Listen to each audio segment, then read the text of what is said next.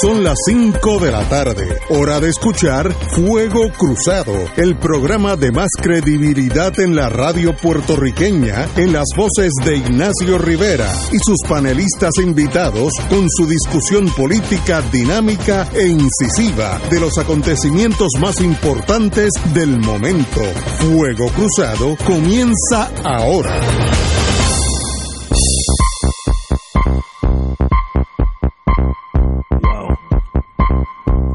Amigas, hoy es martes, un martes mega lluvioso por acá por San Juan, no sé si por allá por el sur está lloviendo, pero por aquí le zumba la manigueta, así que estamos empezando aquí con siempre con la misma energía, no importa si una gota o dos nos da en la cabeza, eh, seguimos caminando. Eh, estamos aquí hoy, hoy no viene el compañero Eduardo Lalo, solo hemos descontado de vacaciones, así que no, no va a tener efecto económico ninguno. Eh, él está en, en ese mundo académico de él que, que le, le, da, le, le, hace honor a la academia en Puerto Rico. Así que está, estará con nosotros el martes que viene. Y nosotros, eh, nuestra compañera eh, propietaria por vida, como, como Papa Dudalier, que decía que era presidente por vida, propietaria por vida de Fuego Cruzado, Marilu Guzmán. Muy buenas tardes, Marilu. Buenas tardes, pero no me atrevo a decir ni murmurando que estoy aquí sustituyendo a Eduardo no. Lalo. Imposible. y esa que está riendo es Wilma Reverón. Muy buenas, Wilma, desde el viejo San Juan. Saludos a Wilma y a Arturo Oye, también. qué pena. Así hubiera sabido que estaba Marilu ahí. Pero tengo un compromiso a las 7 que no, Ah. que no puedo irme para allá. Pero la- las dos de ustedes a la vez, mucho para mí, así que una, una- presencialmente demasiado. Y don Arturo Hernández, presidente del Colegio de Abogados, muy buenas, compañero. Muy buenas, tanto a, a ti como a Wilma, a Marilú, eh, y a todo el público que nos escucha. Y, y a pesar de esa advertencia que tú haces, de que ya con ellas dos es suficiente, a mí no me mires ni me busques de aliado, que es imposible. Pero estamos aquí, qué bueno que estamos aquí, amigos y amigas de Fuego Cruzado. Bueno, tenemos que empezar eh, por el, por el, no, iba a decir el viejo San Juan, no, el municipio de San Juan. Hoy sale en el vocero, eh, en esta semana ya van a tener una unas encuestas, pero la primera que salió hoy, que a mí me confunde totalmente, eh, aunque los números me agradan en el sentido de Romero, pero Romero tiene 38%, que uno diría, bueno, pues ya ganó, suave, tranquilo, Ignacio. Eh, eh, Rosana tiene 17, eh, Natal 18, ahí, ahí, ahí sería un 35, pero eh, si, si se une Rosana y Natal sería un 35, lo haría empate. Pero el problema es que hay un 24% que no sabe o está indeciso. Yo no creo en esos indecisos, yo creo que son gente que no quieren decirle nada a la prensa. Así Los que tapaditos. los tapaditos, yo creo que con un 24 nadie puede cantar victoria. Así que Romero, que yo creo que es el que va a ganar en el sentido matemático, no estoy hablando los dos, para mí Rosana y Romero, que son los candidatos, que uno de esos dos va a ganar.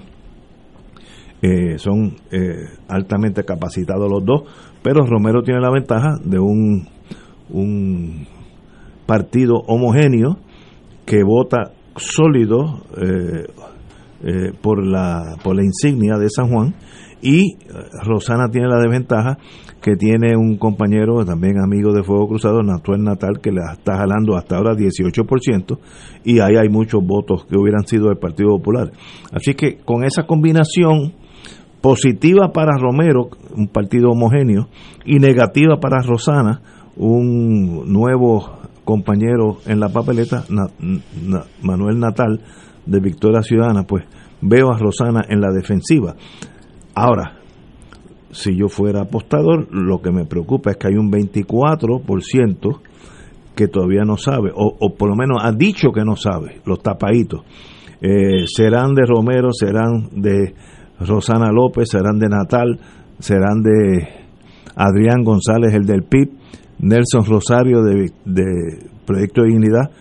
Ese 24, en tres semanas sabremos cómo rompe ese, ese marullo y hacia quién va a mojar preferiblemente. Bueno, pero ahí estamos. Yo recibí por correo hoy tengo que hablar lo que recibí hoy, y es un, un impreso que dice Cambia, San Juan elige brillar, de Miguel Romero, lo recibí en el box mío de mi condominio, y da instrucciones cómo votar íntegro para San Juan, cómo votar por, por Romero si no es íntegro, etcétera, etcétera. Muy, muy bien impreso y un papel de primera clase y unas instrucciones, eh, la visión de él de San Juan. Así que obviamente Romero le está dando fuerte a la yegua una vez que cruzan la curva de los 1200 metros, está a Tojender y así es que se ganan las elecciones. Las elecciones se ganan en la calle y en todos los frentes, aún en los papeles impresos, etcétera, etcétera. Pero eso es fácil. Yo le deseo que gane el que saque más votos, porque así ganamos todos. Así que ahí estamos. Eh, doña Wilma Reverón, usted que está por el Vío San Juan, diga usted. Pues mira, eh, ciertamente ese 24% de indecisos puede cambiar el rumbo de esta eh, encuesta. Que primero que nada hay que señalar que en la mañana de hoy la información que salió en Radio Isla, que dio una de las periodistas, creo que fue Yolanda Vélez Arcelay, que ellos verificaron en la oficina del Contralor y aparece Romero pagándole, o sea, contratando a la compañía esta Geyser eh, para hacer encuestas. No sabemos si específicamente esta encuesta fue la que él pagó o si él tiene un contrato con relación a todas las encuestas. Pero hay que levantar la paloma de que esa encuesta eh, aparece como quiere esa compañía que hizo la encuesta es una contratista de Miguel Romero. Eso es lo primero. Lo segundo es que hay mucho trabajo en las comunidades, tanto de Victoria Ciudadana como del PIB, que han estado caminando todos los barrios, los residenciales públicos, etcétera. Y los residenciales, por ejemplo, son un sitio clave en las, en las elecciones en San Juan y contrario a años anteriores donde uno veía los residenciales forrados con las pancartas y las banderas del PNP, eso ya no es así. Eso no existe ya. Eso no existe ya. Eh, así que ese es otro factor que hay que observar eh, con curiosidad e interés, porque eso podría ser un factor que pudiera decidir las elecciones eh, para la alcaldía de San Juan. Ciertamente, pues Ferré cuenta con la maquinaria del PNP, pero también carga sobre sus hombros la responsabilidad de la ley 7 bajo el fortuñato, eh, carga sobre sus hombros el no haber encontrado nada mal hecho en los casos de hostigamiento sexual en Guaynabo contra O'Neill, carga sobre sus hombros la juntilla con Santini, que en cualquier momento le pueden poner el mameluco anaranjado según sigue avanzando la investigación de la Guardia Nacional. Así que dime con quién andas y te diré quién eres. Y obviamente él es uno más de la manada azul de Ricky Rosselló, que con esa carita de que de, de inocencia que él trata de proyectar, eso es un lobo disfrazado de oveja. Compañero, señor presidente. Pues mira, yo coincido con las expresiones y el análisis que hace Wilma.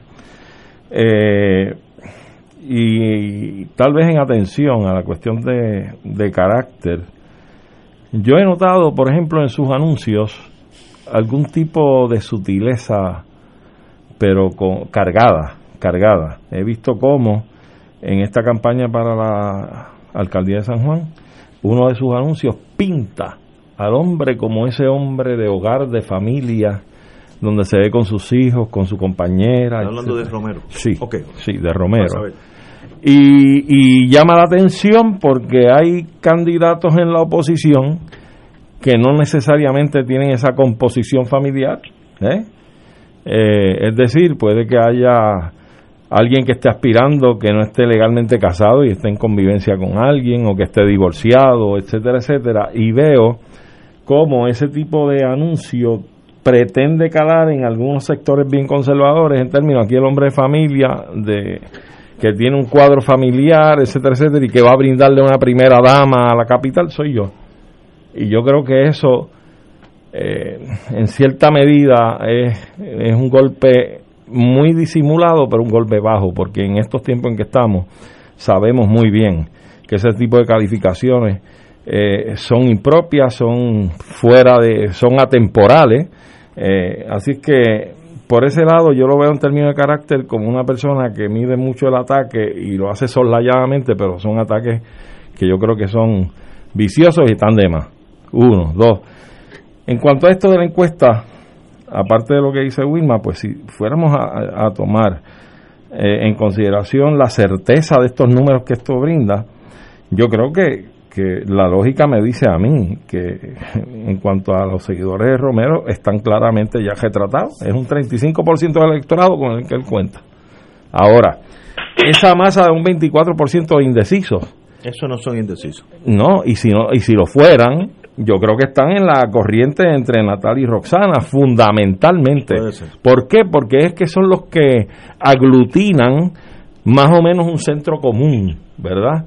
Es decir, Natal viene de las filas del Partido Popular como representante eh, y obviamente eh, lo más que puede arrastrar entre otros electores, sobre todo, sería gente de ese centro es decir, que yo creo que entonces esa, esa indecisión, entre comillas, ¿verdad? Debe estar oscilando en su mayoría, porcentualmente hablando, entre Natalia y Roxana. Los que somos independentistas sabemos por quién vamos a votar y, y demás, pero en este caso yo creo que ahí es que apunta el asunto.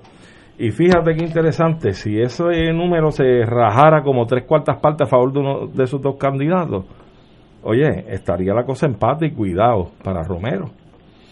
Bueno, matemáticamente, si el 24% de indecisos, entre comillas, ah, vota por Rosana, Rosana ganaría por el 41%, que está pegado al 38% de, de, de, Romero. Y si ese mismo 24% de indecisos se va con Manuel Natal, eh, tenían 42. ¿Y si no? Eh, estarían pegados, en otras palabras, que todavía estarían pegados lo que me sorprende a mí es, con todas las fallas que ustedes le han indicado al señor Romero, al licenciado Romero, todavía está 38%. Y eso quiere decir que el bloque estadista, por lo menos en San Juan, es sólido porque no, no, no, hay nada que lo, que lo afecte en el sentido que, bueno, siempre puede tener más de 38, pero 38 con todo lo que ha sucedido en este cuatrenio estadista, que hasta votaron un gobernador por inepto, eh, me sorprende los números tan sólidos del PNP. No estoy diciendo que, eh, que eh, esto es porque es mejor. Yo creo que Rosana López, a quien conozco, y Miguel Romero, a quien conozco, son excelentes candidatos a la, a la, alcaldía de San Juan. No estoy diciendo, lo, cualquiera que esos dos que gane, San Juan está en buenas manos. Pero estoy diciendo que... Hmm. pero mira, recuerda que, es un, que es una muestra de 500. Sí, sí, sí. pero, eh, pero es que uno más o menos siente eso mismo. Por ejemplo, el señor este eh, Nelson Rosario tiene un por ciento. Pues mire, eso más o menos, eso es el del proyecto de unidad. Por ahí que yo lo veo, sé que no, no me sorprende. Y San Juan sigue siendo mayormente, tiene más soldaditos eh, azules. que colorados. No creo. Sí, bueno, por lo menos hasta ahora siempre hay cambios. Lo que pasa es que ha habido una división, una eh, decisión en ese centro de oposición a, los soldaditos azules. Porque si tú sumas, lo que tiene Natal con Roxana son 35. 35. Y ponle de esos 24 indecisos que haya hubieran 18. Ganado, hubieran ganado fácil. No, no, y por pela. Sí, sí. y por Pero, pero es que hay esa división. Pero Natal está ahí, y Natal, perdón, Natal está ahí y es un factor que hay que reconocerlo. Eh, hay un amigo que me manda a mí lo, la- su definición de PNP. Mire, eso puede ser un delito federal, lo que usted me acaba de decir. Así que suave, mi querido hermano. Pero lo que veo es que el Partido Nuevo sigue siendo contendor. No estoy diciendo si va a ganar, si va a perder. Eso lo vamos a ver el 3, que de paso todos ustedes están aquí ya invitados a ver pizza, un vinito, Coca-Cola, aquellos que no toman, etcétera, etcétera. Ellos, eso no te, eso que, que no toman no no no cubre a Marilu. Guzmán. Ese día no es, yo no estoy apta para analizar nada. Ah, no, porque tú estás en la, en la, en la pelea, tú estás contando votos. Exacto. Tú estás contando votos, así que usted va a estar en la línea de fuego. Pero Marilu, ¿qué tú crees esto de San Juan? Mira, yo tengo una, una cierta este, eh, inquietud o preocupación en tomar eh, eh, a, a pie juntilla lo que dicen las encuestas, porque pues este tú puedes analizarlas de distintas maneras, puedes analizar la metodología, el margen de el- el- la cantidad, la muestra, puedes analizar el margen de error, los indecisos, hay tantos aspectos que tú puedes analizar y entonces uno a veces se involucra en analizar eh, esas encuestas este y a fin de cuentas llegan las elecciones y resulta que ya tú no sabes ni quién dio en el clavo, ni quién fracasó, ni nada. Yo no puedo concebir que a estas alturas, a 21 días de la de la Elecciones. de una muestra de 500 personas haya 24% de indecisos. O sea, a mí me parece que eso es como Eso- un como un safety blanket, Sí, ¿no? sí, eso no hay. Sí, eso yo creo que cuando tú realmente, cuando la encu- eh, es mi, pun- Cuando- mi cuando punto de vista, que no nadie lo tiene que tomar por bueno, pero es mi punto de vista. Yo creo que cuando una, encue- una encuesta, eh, mientras más indecisos tiene, menos confiable es. Y esa, ese margen de indecisos amplio se pone como un safety blanket para que cuando la encuesta falle diga, ve, esos fueron los indecisos. Entonces me preocupa mucho también lo que mencionó Wilma al principio en términos de eh, la, el negocio de, de Miguel Romero con esta gente Gaiter, eh, de, que aparece de su página del- de la Oficina del Contralor Electoral, donde él le paga a Gaiter por unas entrevistas a 500 personas que resulta ser la misma muestra de esta, de esta encuesta. Entonces yo digo, como lo estaba diciendo anteriormente otro analista que, que lo escuché, decía, aquí o Miguel Romero tiene que explicar, o Gaiter tiene que explicar, o el vocero tiene que explicar, pero alguien tiene que explicar, porque la realidad es que eh, pone a uno a pensar, ¿verdad? Qué casualidad, es el mismo número de las 500 de las 500 entrevistas, el mismo la misma muestra, ¿verdad? De una y de otro. Entonces tienes ese margen de error de 25, tienes a Miguel a, a Manuel Natal muy pegadito de Rosana López y yo te tengo que decir, aunque en esto pueda sonar subjetiva, yo llevo tres meses y medio prácticamente caminando con Manuel Natal para arriba y para abajo todo el distrito de San Juan. Eso es cierto. Y yo les puedo decir, eh, sin temor a equivocarme, que la acogida que tiene Manuel en las eh, en las comunidades que nosotros estamos visitando eh, eh, visitando realmente es sorprendente. Y lo que te dice la gente en términos de que está harta de los partidos tradicionales este y lo que como se expresan de Miguel Romero no no se no se expresan mal de Rosana pero pero no hay duda verdad y no sé hasta qué punto esto pueda tener efecto que es una campaña que no levanta pasiones que tú hablas con la gente y y, y Rosana pues es una persona a quien yo respeto y aprecio mucho pero pero hay unas cosas verdad del carisma eh, del entusiasmo que tienen que son ingredientes importantes en la en la en las campañas y ese carisma y ese entusiasmo lo levanta Manuel y lo he vivido yo. Yo no creo ni siquiera que lo levante Miguel Romero. Y yo he estado en lugares eh, de la ruralía donde uno podría pensar, ay, que hay ese montón de gente PNP, estado en residenciales públicos donde la gente dice, ¿para qué van para allá si ahí todo el mundo es PNP? Y yo les puedo hablar del de la gente, del hastío de la gente, principalmente con el PNP, que es el partido que está en el poder. ¿Y qué es lo que te dice todo el mundo o prácticamente todo el mundo? Estamos hartos de esos pillos. Así es que hablan, estamos hartos de esos pillos, ya estamos hartos de lo mismo. Tiene que venir un cambio. Esa es la la, la, el discurso constante, que se manifieste de otra forma en las elecciones, bueno, pues uno nunca sabe lo que va a pasar. Yo puedo hablar de lo que yo estoy viviendo y por eso es que esas entre estas estas encuestas las tomo con pinza y muchas veces resiento que en programas de análisis la gente hable como si eso fue, estuviera escrito en piedra. Ah, no, mira, salió una del Nuevo Día donde Rosana y Miguel Romero estaban pegaditos. Perdónenme, eso no se lo cree nadie. Eso no se lo cree nadie, y mucho menos quien ha estado en la calle. No se puede creer que Manuel pueda tener un 12% eh, a estas alturas. No, no, en la del nuevo día, ah, un 12%, y Rosana esté a 2% de Miguel Romero. Eso no se lo cree nadie. Mira, sobre eso, brevemente, Ignacio, sobre ese señalamiento que me quedó cubrir de, el pago que se hizo a Gaitel para hacer unas preguntas a ciertas personas, etcétera eso es bien interesante y muy importante. Primero, habría que evaluar si en efecto la conexión es una que nos lleva a este resultado que publica el vocero. Si eso es así, hay que analizarlo a la luz del código electoral, si eso lo puede hacer un candidato o no. Y si no, Romero, aunque candidato, también es funcionario gubernamental entonces hay que verlo bajo la lupa del código de ética gubernamental.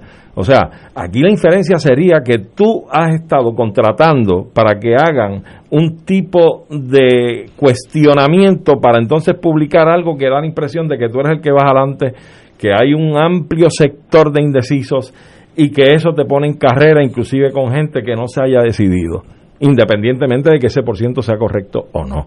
Así es que yo creo que esto levanta muchas señas y que esto es debe ser objeto de un análisis y un estudio y un escrutinio estricto, porque si así es como candidato, imaginémonos, imaginémonos nosotros como funcionario electo, como alcalde de San Juan, si es que eso fuera cierto.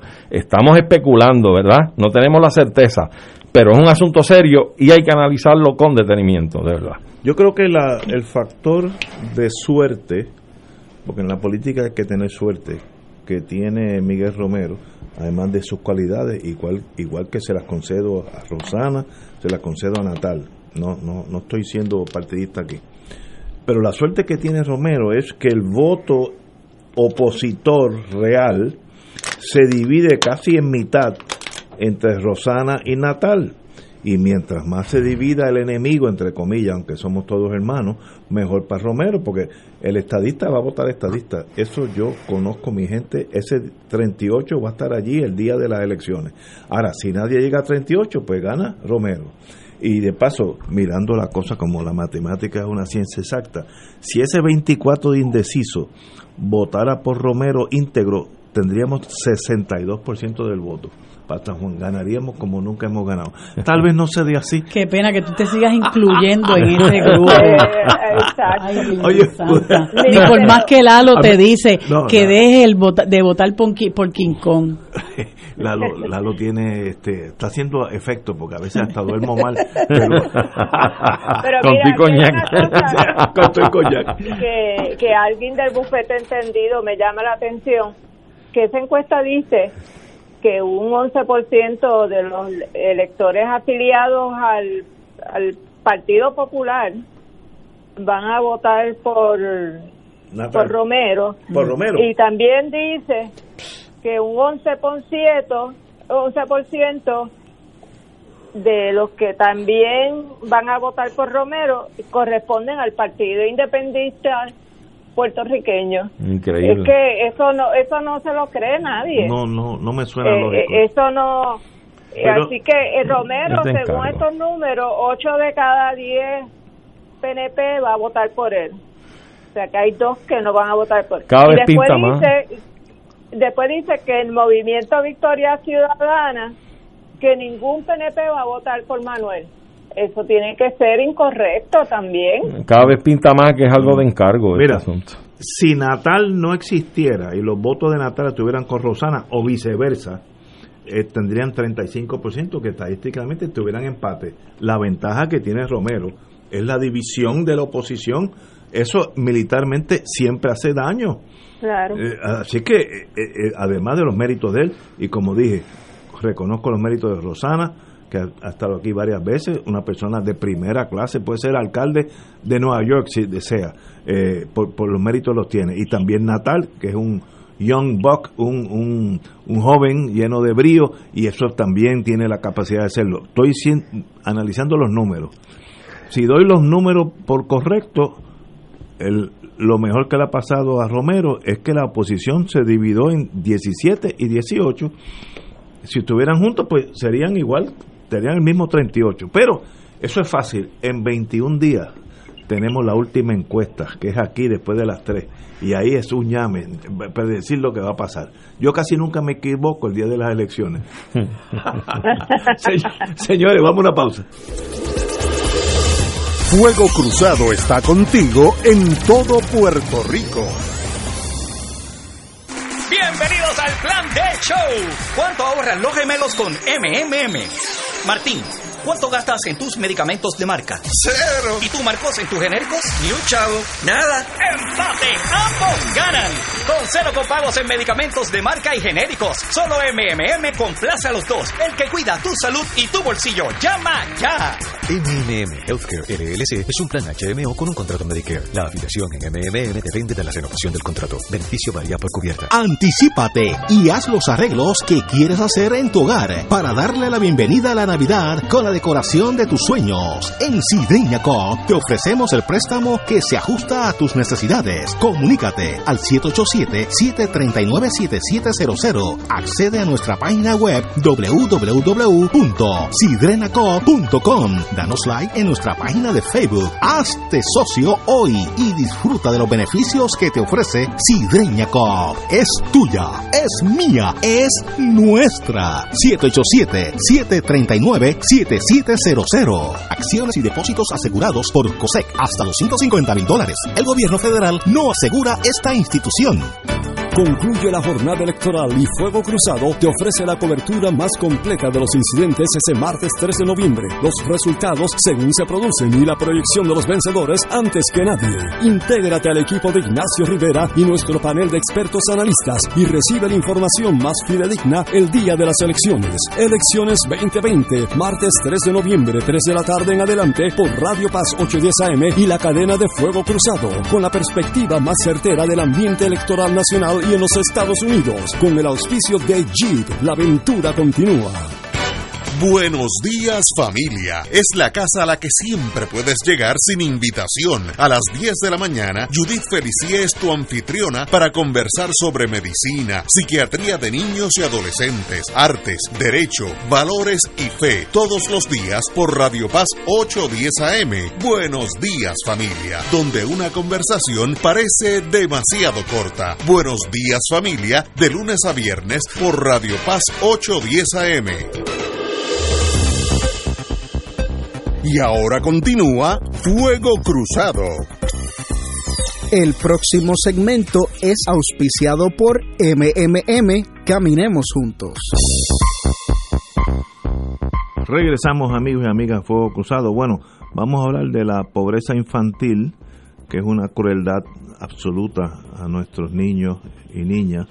Eh, algo, un tema que apenas uno tiene que estar aquí hablando de ese tema. Eh, Wilma, usted tiene más información. Pues mira, eh, de hecho hoy el debate entre los candidatos, ese va a ser el tema. Y yo entiendo que nosotros debemos tocar como aperitivo al, al debate. ¿Cuándo, es el eh, debate? ¿Cuándo es el debate? hoy a las 8 de la noche lo van a transmitir por WIPR y por Facebook del Nuevo Día, etcétera. Muy bien. Hoy a las siete y media, a las ocho, a, WIPR. A las ocho. Muy bien. Exacto. Eh, y hay unos datos interesantes que, que surgen del Instituto de Desarrollo de la Juventud eh, que son alarmantes. Por ejemplo, el instituto, en el estudio este que sacaron hace par de años atrás, ellos identificaron que los costos de salud en Puerto Rico son 53% más altos que en los estados, mm, eh, principalmente por los costos de los problemas de salud infantil. Aquí hay unos problemas eh, en los niños, por ejemplo, en Puerto Rico hay mucha prevalecencia de diabetes infantil, de obesidad, eh, y todas esos esas enfermedades, esas condiciones, pues complican la salud de cualquier ser humano. Y si no se atienden y se remedian en la etapa temprana del desarrollo, eso se convierte en un problema a largo plazo para cualquier país que tiene una población que se desarrolla enferma. Eh, estamos hablando que entre los costos de salud, de salarios y empleos perdidos y lo que significa la criminalidad en Puerto Rico, entre esos tres renglones nada más, eh, eh, a nosotros nos cuestan cuatro mil cuatrocientos dieciocho millones de dólares al año. Y estos son eh, resultados de los problemas que se van acumulando por la falta de atención a la pobreza infantil, porque está todo, está todo relacionado, porque los niños que, que se crean en pobreza son los mismos que tienen mayor incidencia de problemas de educación, de educación especial, eh, son los mismos que están más expuestos a nivel de violencia, son los mismos que van a carecer de alta, de falta de oportunidades para su desarrollo. Y todo esto impacta el desarrollo económico del país. Y entonces uno, cuando uno examina todos los programas que existen en Puerto Rico para, para atender a los niños, esto no tiene explicación. Voy, les, voy a, les voy a decir de nueve programas, y esto lo saqué del programa de educación de la niñez de la Patria Nueva de Dalmao. Miren la cantidad de leyes y programas que existen. La ley número 246 para la seguridad, bienestar y protección de menores de 2011 el programa de intervención temprana del Departamento de Salud, la, eh, la Carta de Derecho del Niño, que es la ley 238 del 98, el Plan Nacional contra el Maltrato de Menores del Departamento de la Familia. Se supone que hay una junta transectorial comunitaria de apoyo y educación a la familia a base de la ley 246-2011 que no se sabe si esa junta existe, se está eh, reuniendo porque no, no se oye nada de ello. El proyecto de redes de apoyo a la familia y convivencia comunitaria del Departamento de la Familia. El programa de Nidos Seguro, que es un programa de ayuda y apoyo a embarazadas. El programa de Madre y el Niño, la ley 58 del 2013 sobre servicios integrados a menores víctimas de abuso sexual. Y con toda esa legislación y con todos esos programas y todos esos recursos, la pobreza infantil en el país sigue agravándose año tras año y los niños siguen perdiendo servicios de salud, de educación, vivienda adecuada y siguen viviendo en marginalidad y ahora con la criminalidad, bueno, este fin de semana hubo 15 asesinatos.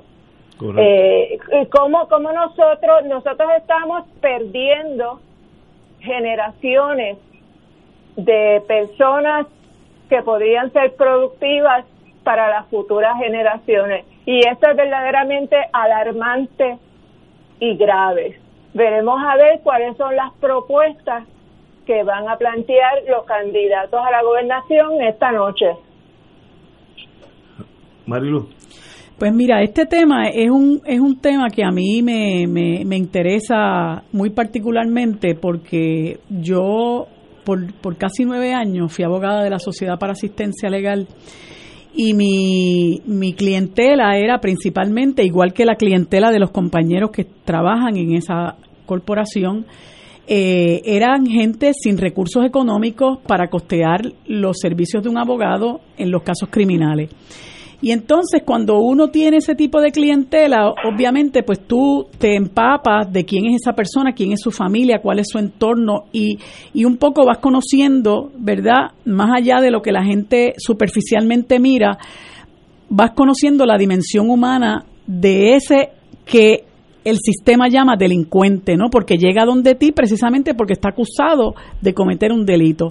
Y te das cuenta que hay eh, unos denominadores comunes, el principal siendo la pobreza, el entorno de pobreza de donde vienen estas personas y que ese entorno de pobreza eh, ocasiona otros problemas adicionales que agravan esa condición de privación en la que viven esas familias. Eh, como por ejemplo, bueno, de la pobreza emana el mal social del narcotráfico, ¿verdad? Porque como no tienen acceso a trabajos, este, muchas veces se busca el dinero fácil. Eh, de esa, de esa, de esa situación del narcotráfico viene la violencia. Muchos de ellos tienen padres presos, padres muertos.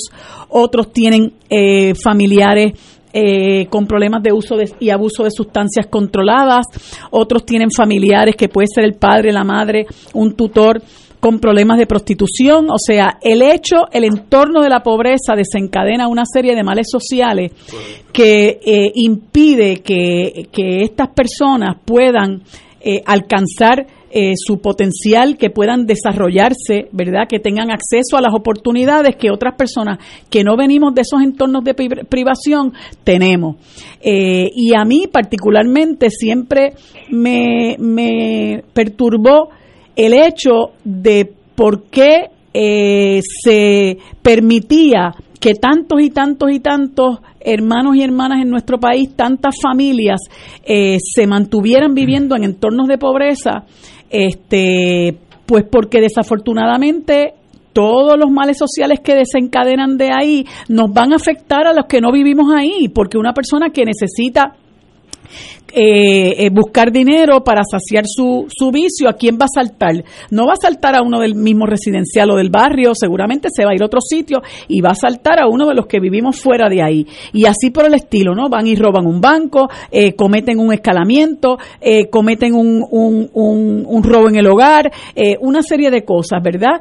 y todos sufrimos este eh, las consecuencias de tener a un gran sector de nuestra población viviendo en niveles de pobreza.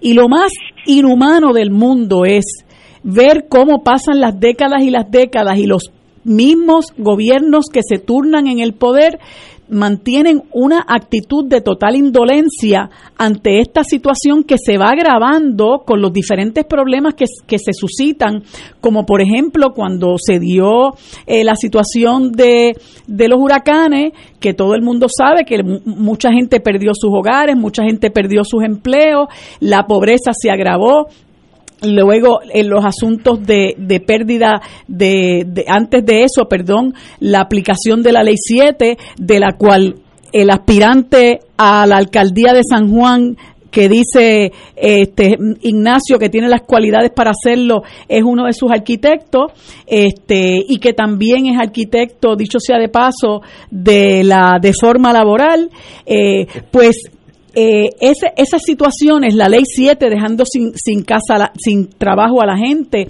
los huracanes, los terremotos, la pandemia, todo eso tiene un efecto eh, terrible en la condición económica de la gente. Y a quién afecta principalmente a los que ya son pobres, a los que ya carecen. Y lamentablemente los niños son los que más lo sufren porque los niños dependen de sus padres, de sus tutores para que les provean lo, lo, lo, que necesitan, ¿verdad? Le suplan sus necesidades. Y entonces es, es terrible cuando tú ves esos estudios que hace el Instituto de Desarrollo de la Juventud, donde dice que aquí hay un 58% de nuestra niñez en niveles de pobreza y de y de, de, de seis de cada niño, de cada diez que viven en, en, niveles de pobreza, tres viven en pobreza extrema.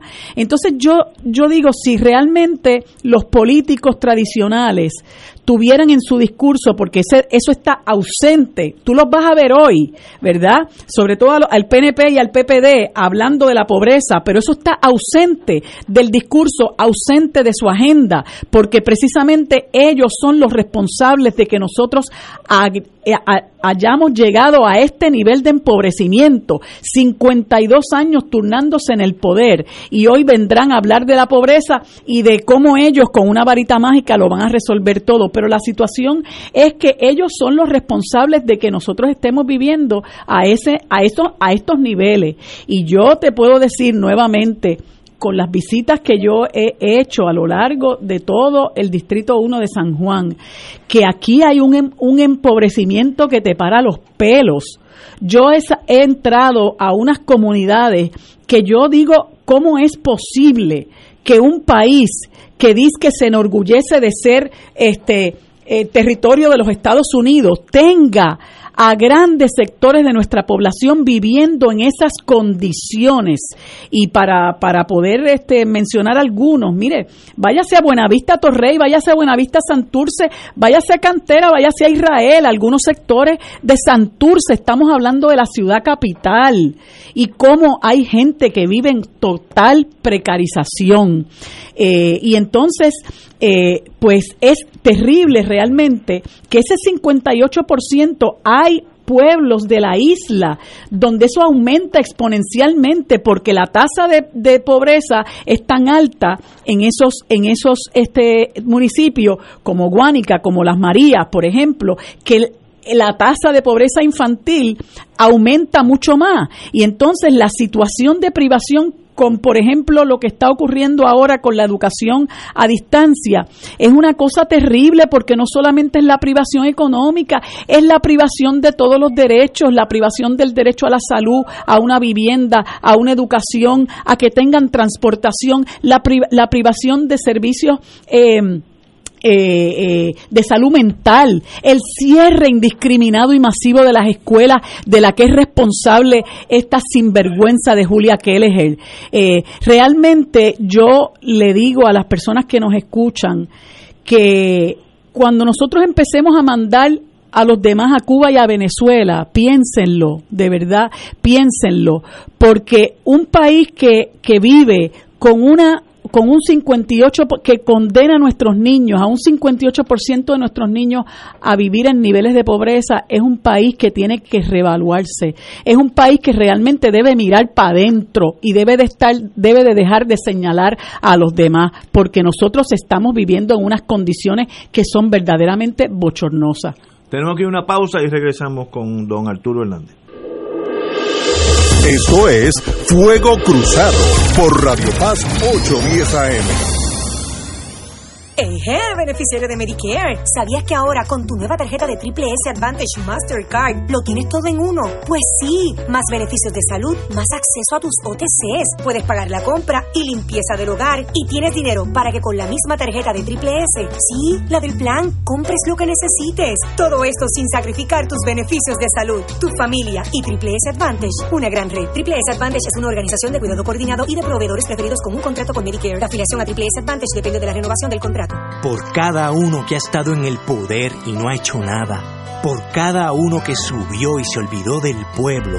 Hay más de 130 candidatos y candidatas de Victoria Ciudadana dispuestos a servirle al país de manera honrada y transparente.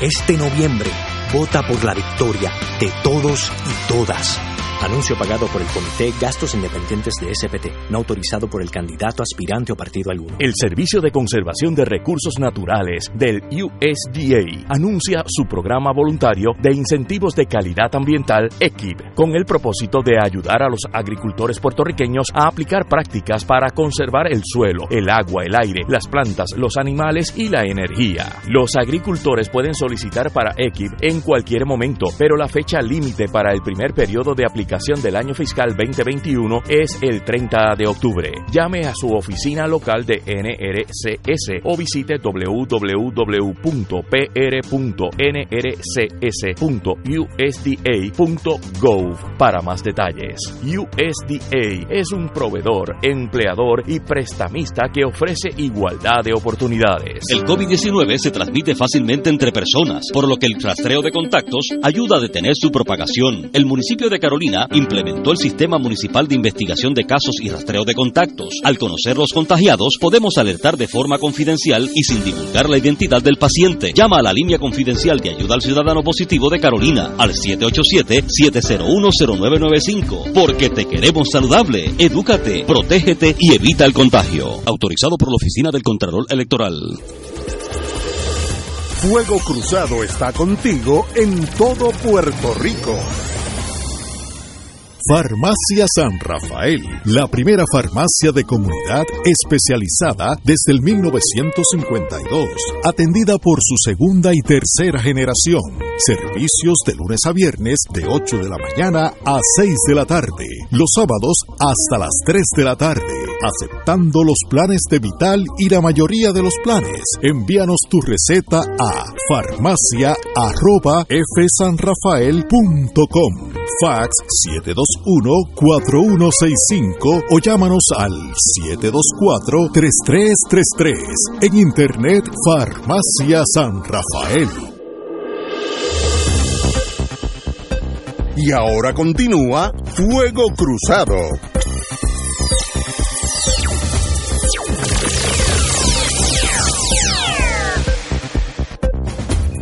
Regresamos, Boys and Girls de Fuego Cruzado, don Arturo Hernández. Pues mira, el tema es muy interesante. Yo creo que no hay países en el mundo que se zafen de este flagelo realmente, que constituye la pobreza. Y sobre todo la pobreza infantil, porque a fin de cuentas los infantes, los, los niños, son los menos hábiles para poderse defender, evolucionar y desempeñarse. Y siempre los estados deben estar como en nuestro sistema acá en Estados Unidos, sobre todo en Puerto Rico, ese parens patria que ejerce el Estado a través de los tribunales para poder velar por el mejor bienestar de los niños. Pero es una gran paradoja. ¿Por qué? Porque como han apuntado ya las compañeras, este, eh, aquí hay una decisión entre lo que dice el papel y, y, lo que se proclama como un Estado de Derecho y las acciones que se cometen o se dejan de acometer eh, para, para ir precisamente en contra de ese Estado de Derecho. Y yo me explico, mira, en Europa, por ejemplo, España, de acuerdo a los recuerdos que tengo, de los últimos datos que yo revisé así estadísticos, es como el cuarto país en la Unión Europea con los niveles más altos de pobreza. ¿Quién es? Perdón. España. España, no sabía. Ahora, Estados Unidos, Estados Unidos, el país más rico del mundo, aún con su déficit trillonario, tiene un 40% de niños que pasan por lo menos un año bajo los niveles de la pobreza antes de llegar a los 18 años de edad, donde allá esa es la mayoría de edad. Y en términos generales estamos hablando de que la población de Estados Unidos, que ronda unos 300 millones de habitantes, eh, tiene alrededor registrado unos 40 millones de norteamericanos por debajo de los niveles de pobreza. Sin, sin seguro médico. Y sin seguro, no, y sin seguro médico y sin muchas otras cosas más. Sí. Sin, sin unas este, viviendas asequibles, sin derecho a tener un trabajo digno, sin derecho a unos ingresos adecuados, sin derecho a la educación. O sea, estamos hablando de una barbaridad. ¿Ves? Y acuérdense de un presidente que hubo en la década de los 60, yo no me acuerdo si fue Lyndon B. Johnson, que le declaró la guerra a la pobreza. Y hubo unos avances. Ese fue Johnson, sí, ese fue Johnson y sí. entonces estamos hoy día en una, una sociedad, una nación que tiene eh, 300 millones de habitantes, que es la más poderosa y, ri y rica del mundo, y tienen sobre 40 millones de norteamericanos bajo los niveles de pobreza. Imagínate que el gobierno federal entre el 2012 y el 2014 disminuyó las asignaciones económicas en las áreas de educación, ¿eh? nutrición, servicios sociales, educación temprana. Entonces yo me pregunto, si eso es así, ¿dónde están los derechos fundamentales que se, se declaran y se pregonan en la Constitución, ¿dónde están? ¿Cuál es el derecho a la vida que se protege? El derecho a la vida sin dignidad. Entonces es una gran paradoja. Y tú vas a ver hoy a los candidatos discutiendo este tema y tú vas a escuchar al candidato azul diciendo que la salida para todo esto es la estadidad para traer más fondos al país. ¿eh? Y eso es una poca vergüenza y es un desconocimiento atroz o una ignorancia atroz de la historia. Porque aquí tenemos que entender que Puerto Rico entró a los canales de la pobreza desde el mismo momento en que entraron los Estados Unidos aquí por la fuerza en una invasión de guerra. Porque si entraron en el 1898 con sus tanques y sus metrallas, en el 1899 el presidente McKinley signó una ley para establecer el dólar puertorriqueño con un 60% de devaluación de la moneda nuestra, la que existía antes de esa ley. De ahí es que viene el aprovechamiento y acaparamiento de los grandes latifundistas que vinieron a comprar las tierras para sembrar caña, a montar las centrales y las corporaciones azucareras y se quedaron con la industria del azúcar en Puerto Rico. O sea, todo un esquema de conspiración para defraudar a este país, para sumirlo en la pobreza. Nosotros estamos sumidos en la pobreza desde que los norteamericanos llegaron aquí. Lo que ocurre es que nuestras generaciones recientes, ¿verdad? Las que hoy cuentan sobre 70, 80 años, fueron invadidas por la, el, montaje de la vitrina que montaron los Estados Unidos con Puerto Rico, con aquel aquel asunto de manos a la obra, el ELA, etcétera, para zafarse de rendir informes a los Estados, a las Naciones Unidas sobre la situación política de Puerto Rico como un territorio colonial de los Estados Unidos. Entonces, se inventan no tan solo eh, el ELA para trabajar con ese asunto, proveer una economía artificial a base de la industria para entonces dar unos niveles adecuados de subsistencia en el país, donde justifican el sistema que se han inventado del Estado Libre Asociado y mucho más coge auge después del triunfo de la Revolución Cubana, donde la, la Revolución Cubana, por la defensa de los principios y de la dignidad de ese pueblo y de su soberanía y su independencia, se enfrenta a los grandes intereses norteamericanos y crea el cisma que ya todos conocemos. ¿eh? Y que aquí es con lo que hoy todavía el sector de la derecha del país sigue intentando meterle miedo a la gente con la, el comunismo, el socialismo, y eso ya ha pasado de moda. Mire, hay cosas que no se discuten y los principios es una de ellas. Los principios no se discuten. El proceso cubano fue uno que tuvo que darse contra viento y marea y se dio. Y fue bien fundamentado, al punto de que la figura cimera y clave de ese proceso revolucionario, don Fidel Castro Ruz, hoy físicamente no existe y todavía subsiste todos los pilares que él trató y puso en formación y forjó con toda la masa de dirigentes que tuvo a su alrededor, con todo el pueblo que sí lo entendió y lo siguió, y todavía está allí Cuba, victoriosa como una guerrera de principios y de dignidad frente a los avatares de la vida. Esa es la gran enseñanza de ese proceso. Nosotros somos el ala de ese pájaro, de las dos alas, el ala sumergida en el agua, todavía no despegamos pero yo creo que ya está empezando a dar forcejeos para salir del agua y tomar vuelo. Y créame que no es hacia la estadidad, porque ya los que están a cargo de esto no lo han hecho nunca ni lo han intentado, no, por lo menos no lo han planificado porque no les interesa. Se lo han dicho al liderato del PNP. El liderato del PNP que sea honesto, que se raje ya, que ya la estadidad no va. Y que sean honestos con el país y que digan cuál es el costo de la estadidad que la estadidad da vergüenza ver al candidato, y se lo digo con mucho respeto a Pedro Pierluisi, cómo coge la borinqueña para resaltar los valores de la puertorriqueñidad y de nuestra identidad nacional, para después decir que eso se consigue con la felicidad a través de la ciudadanía americana. No, señor, no sea impostor. Dígale la verdad al país. Ser anexionista y llegar a ser un Estado federado de donde usted entra y no puede salir jamás va a implicar que vamos a pasar a ser un pueblo anglosajón a la fuerza, sin ningún rasgo de identidad, más que con unos elementos para el recuerdo de algunas minorías autóctonas. Diga la verdad. Bueno, el tema con el cual comenzamos es la pobreza infantil en Puerto Rico y yo creo que en el mundo entero, yo leí algo de las Naciones Unidas que a la, cada año mueren dos o tres millones de niños de hambre, cosa que casi difícil de concebir, pero esa es la verdad, por el mundo entero estoy hablando.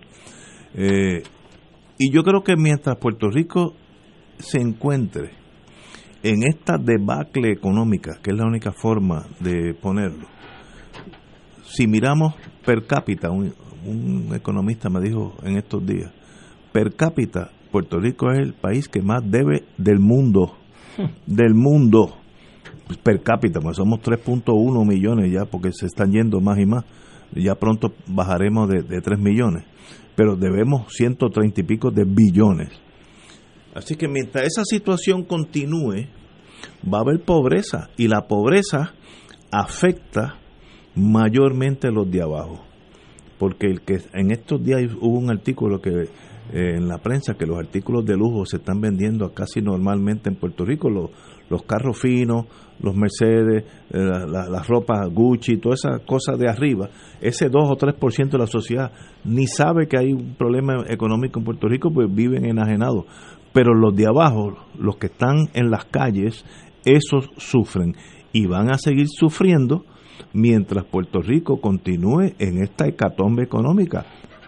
El problema es delinear el problema es bastante sencillo. ¿Cómo se le pone la campanita al gato? Eso es bien complejo. ¿Cómo salimos de esta encrucijada económica?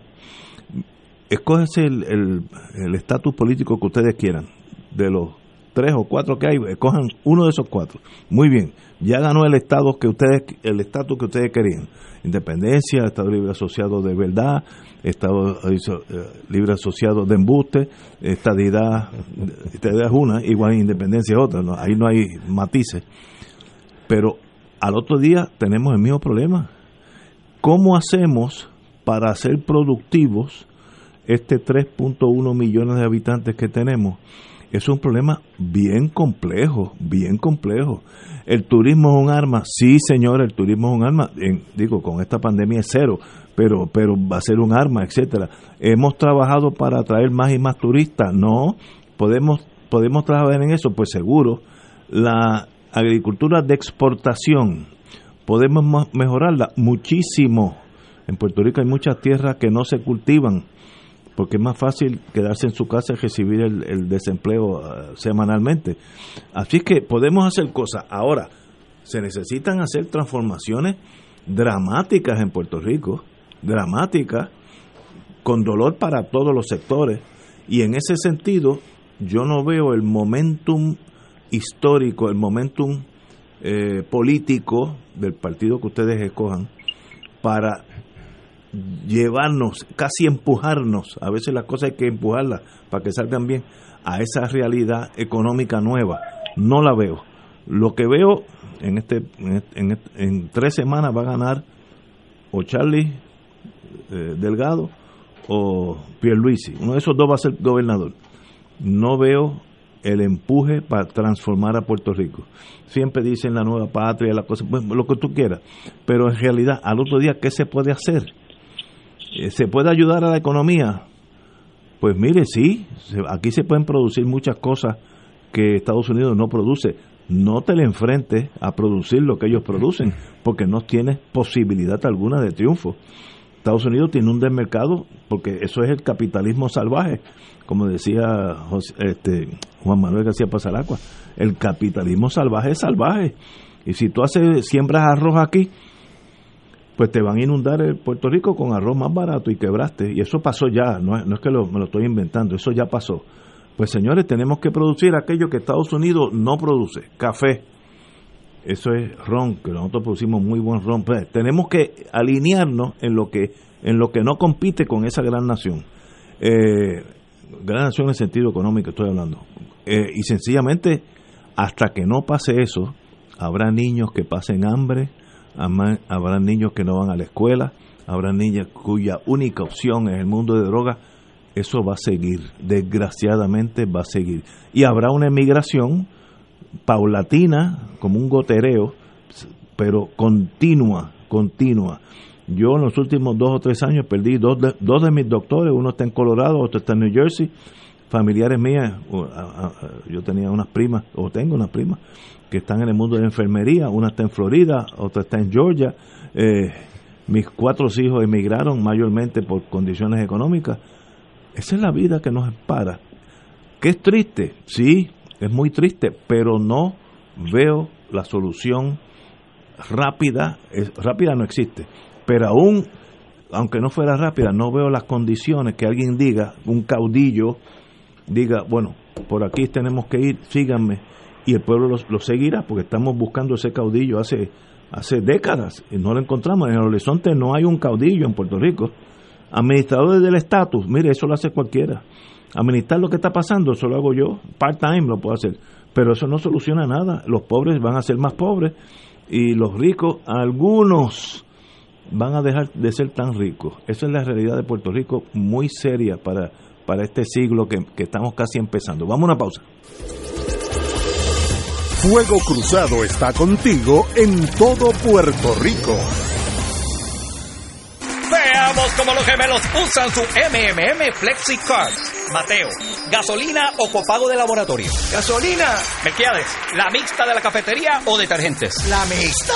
¡Ganaron! Con la nueva MMM FlexiCard pueden pagar comida preparada, OTC, agua, luz, teléfono y la hipoteca. MMM cuida tu salud y tu bolsillo. ¡Llama ya! MMM Healthcare LLC es un plan HMO con un contrato Medicare. La afiliación en MMM depende de la renovación del contrato. Beneficio varía por cubierta.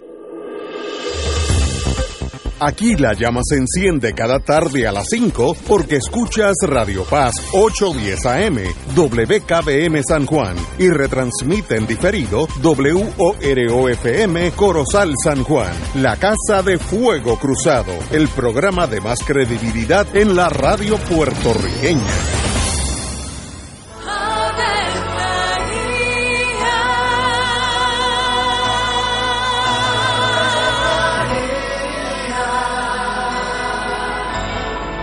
El ángel del Señor anunció a María. Y ella concibió por obra del Espíritu Santo. Dios te salve María, llena eres de gracia, el Señor es contigo. Bendita tú eres entre todas las mujeres, y bendito es el fruto de tu vientre Jesús. Santa María, Madre de Dios, ruega por nosotros pecadores, ahora y en la hora de nuestra muerte. Amén. He aquí la esclava del Señor. Hágase mí según tu palabra. Dios te salve María, llena eres de gracia, el Señor es contigo. Bendita tú eres entre todas las mujeres y bendito es el fruto de tu vientre Jesús. Santa María, Madre de Dios, ruega por nosotros pecadores, ahora y en la hora de nuestra muerte. Amén. Y el Verbo se hizo carne. Y habitó entre nosotros. Dios te salve María, llena eres de gracia, el Señor es contigo. Bendita tú eres entre todas las mujeres, y bendito es el fruto de tu vientre Jesús. Santa María, Madre de Dios, ruega por nosotros Ruega por nosotros, Santa Madre de Dios. Para que seamos dignos de alcanzar las promesas de nuestro Señor Jesucristo. Oremos. Derrama, Señor, tu gracia sobre nosotros, que por el anuncio del ángel hemos conocido la encarnación de tu Hijo, para que lleguemos por su pasión y su cruz a la gloria de la resurrección, por Jesucristo nuestro Señor. Amén. Gloria al Padre, al Hijo y al Espíritu Santo. Como era los siglos de los siglos. Amén. Ser rotario es vivir la alegría de servir a los demás, a la vez que cultivas la amistad y el compañerismo, sin límites y descanso. Mensaje del Club Rotario de Río Piedras. Y ahora continúa Fuego Cruzado.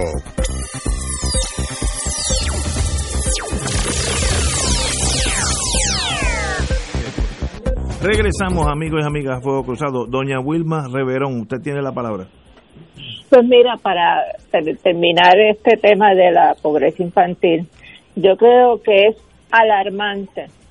Si nosotros analizamos los nueve programas que yo mencioné y las leyes que mencioné al principio, cada ley, cada programa tiene una asignación de fondos y son millones y millones de dólares que se supone que estén utilizados y dirigidos a asistir, a apoyar a la niñez de este país.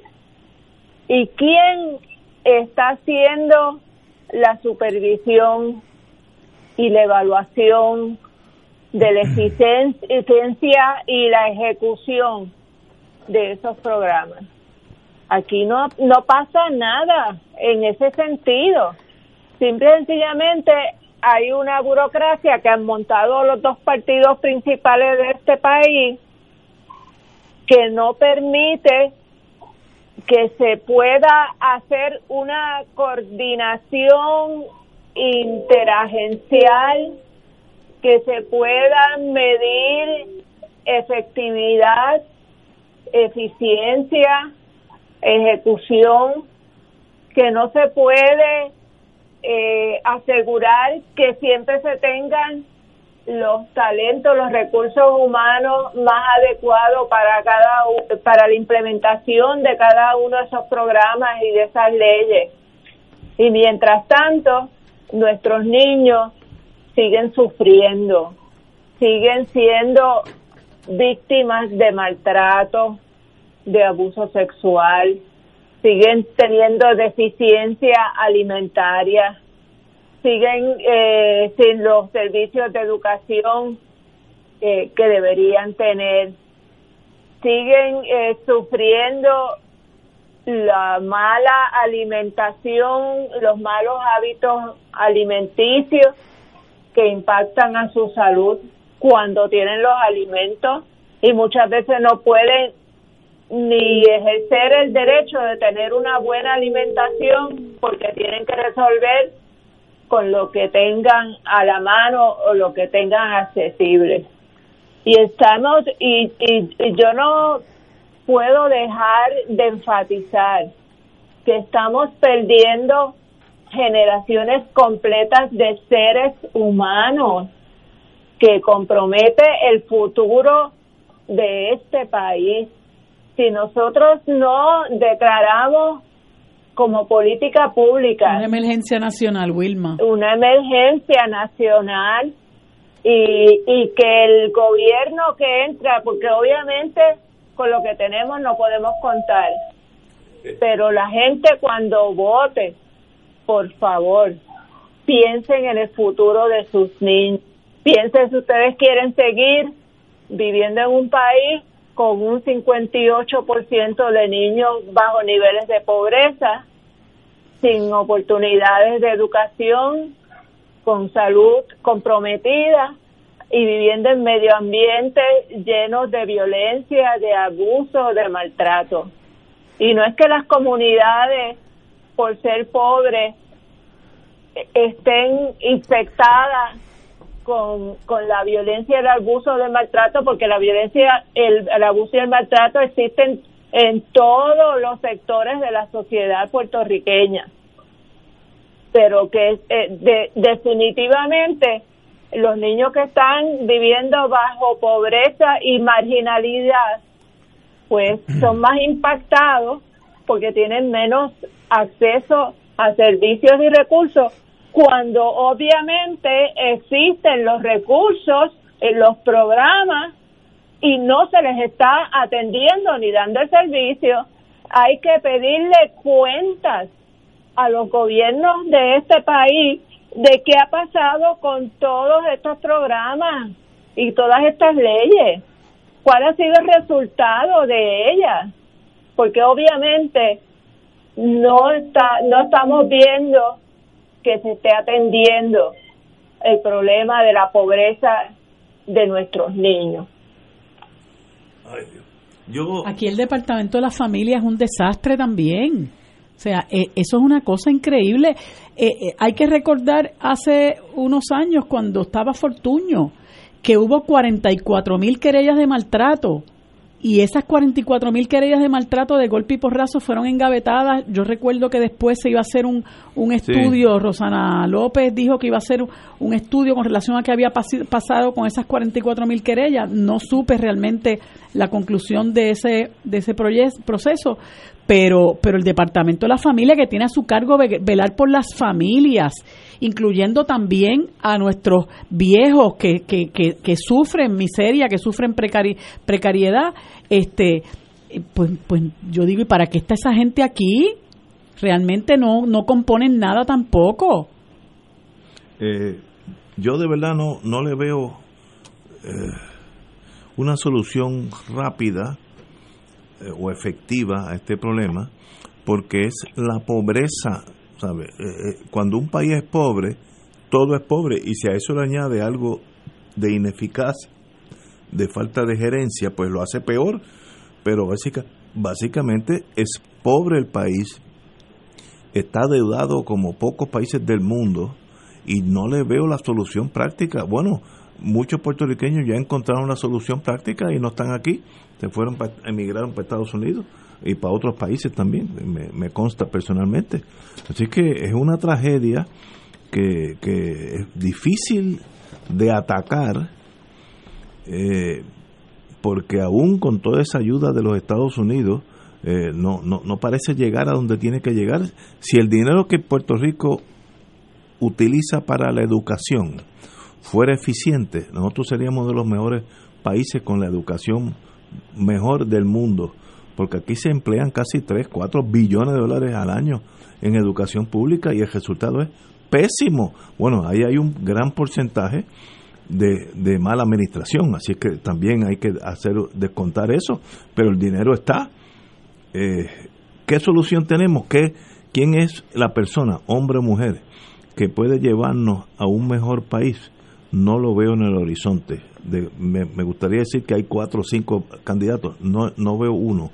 Ah, que existirá, bueno, ya en 21 días elegimos uno, esperemos que ese tenga esa sensibilidad para ver si ayudamos a los de abajo, porque como dicen los americanos, los de arriba no necesitan la ayuda del gobierno, los de arriba, más, el gobierno es una molestia, los de abajo sí necesitan al gobierno, y en eso nosotros hemos a veces fallado. Fíjate, yo creo que que nosotros debemos de, dejar de buscar un caudillo, que eso no nos ha, no nos ha resuelto nada eh, por muchísimo tiempo. Tenemos nuestras miras en una persona que nos conduzca como el pastor que, que, que, que conduce a las ovejas, ¿no? Pero yo veo que en este momento hay como que el país está mm, abriendo a otras cosas, porque la gente está mirando diferentes opciones. Eh, y yo, por ejemplo, pues soy candidata en Victoria Ciudadana y sé que ahí hay extraordinarios candidatos. Yo no puedo, eh, o, sea, no, no soy partidaria de lo que llaman la vieja política, pero tengo que decir que en el Partido Popular para la legislatura hay buenos candidatos. En el PIB hay muy buenos candidatos y la gente se está dando cuenta de eso. Y ahorita hablábamos eh, fuera del aire eh, que tenemos que empezar a mirar también en la urgencia que nosotros tenemos de transformar esa legislatura, que la gente tiene que ver el poder que tiene la legislatura, porque es quien administra el presupuesto, es la gente que hace las leyes, es la gente que aprueba nombramientos. La legislatura en este país tiene un poder inmenso. Eh, que en el momento en que nosotros decidamos llevar a la legislatura gente buena, gente honrada, gente comprometida con el país y nos decidamos a usar el voto para sacar esta recua de pillo que ha tenido, que hemos tenido en la legislatura y que hoy salta a la vista todo lo que hacen con el dinero. Mira, esto que está haciendo ahora mismo Johnny Méndez de encubrir eh, cómo se utiliza el dinero, el presupuesto legislativo para, la, para la contratación de gente y para el empleo de gente. Lo que le deja ver a la gente es que eso es una cueva de ladrones. O sea, no hay, no hay manera de tú explicar que un presidente de la Cámara haga todo lo posible por evitar que el país sepa a dónde va su dinero porque los salarios de contratistas y los salarios de empleados los pagamos nosotros. Y él quiere que nosotros eh, eh, eh, él quiere evitar que nosotros nos enteremos de eso. ¿Por qué? Porque lo que tienen allí es un free for all porque lo que hay es un despilfarro de nuestro dinero. El caso ese de Urayoan Hernández, me parece que es el apellido de él, que tiene varios empleados eh, que se ganan 7.200 dólares y un contratista que se, se gana 100 dólares la hora por repartir dulces, por hacer bobería, por acompañarlo aquí, acompañarlo allá, y un día estuvo 11 horas con él y, y, y facturó 1.100 dólares, que no es que es mucho, es más de la mitad de un del salario de un maestro que empieza. Eso realmente es escandaloso. Entonces, si venimos a ver cuánto dinero se va en corrupción en la Asamblea Legislativa, pues lo que tenemos que empezar es por meter gente allí que le pare el caballo a ese despilfarro y que nosotros empecemos a decidir a dónde va el dinero que se produce en este país, enfrentarse a la Junta de Control Fiscal y decirle no, aquí se acabó la guachafita, los chavos no van para acá, van para allá. ¿Por qué? Porque los planes de reestructuración necesitan de legislación para poderse implementar. Y esos mismos legisladores nos, nos, nos impusieron a nosotros un plan de reestructuración de la deuda de Cofina por 40 años.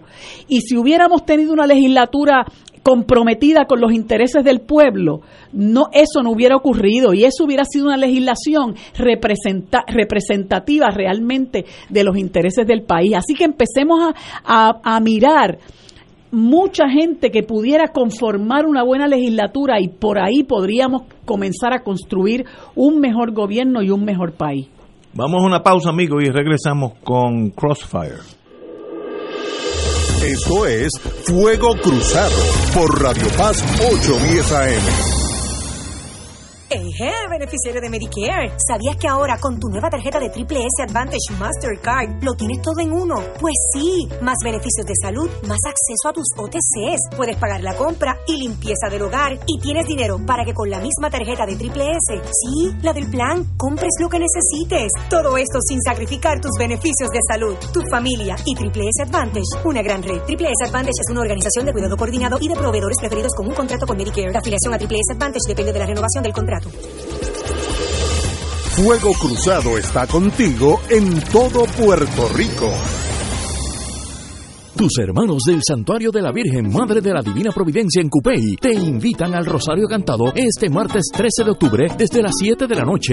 En el mes del Rosario, ven y comparte en sana camaradería con los tuyos y las debidas medidas de seguridad para proteger la salud de todos. Transmisión radial por Radio Paz 810 AM y Facebook Live del Santuario. Info 787-646-9448. No se pierda este próximo lunes 2 de noviembre el programa especial dirigido a la clase trabajadora, la revolución de los trabajadores, dónde estamos y hacia dónde vamos para hacer valer nuestros derechos. Trabajador, ya es hora de reclamar lo que es tuyo.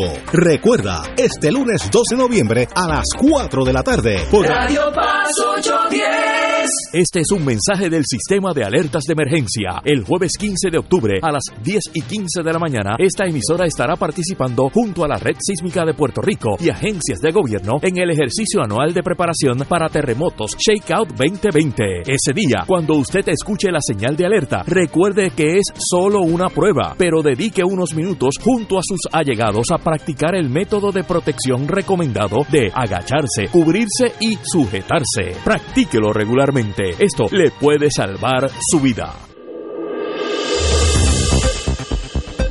Y ahora continúa Fuego Cruzado.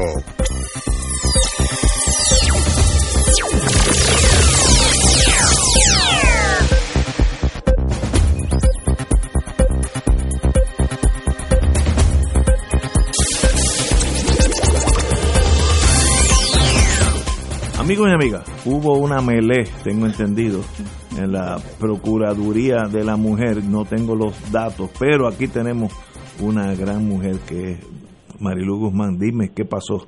Pues mira, tú sabes que en estos días, por la situación de, de la violencia de género que se ha exacerbado en el país, que es parte, bueno, de la violencia que estamos viviendo desafortunadamente a todos los niveles, pero que nos, hay, eh, nos ha eh, afectado más visiblemente por la situación de asesinatos de mujeres e incluso de, de personas trans, pues eh, por hace, por ya por cerca de dos años, ¿verdad? La, la, los sectores feministas en el país han venido reclamando que se decrete un estado de emergencia por la situación de violencia de género.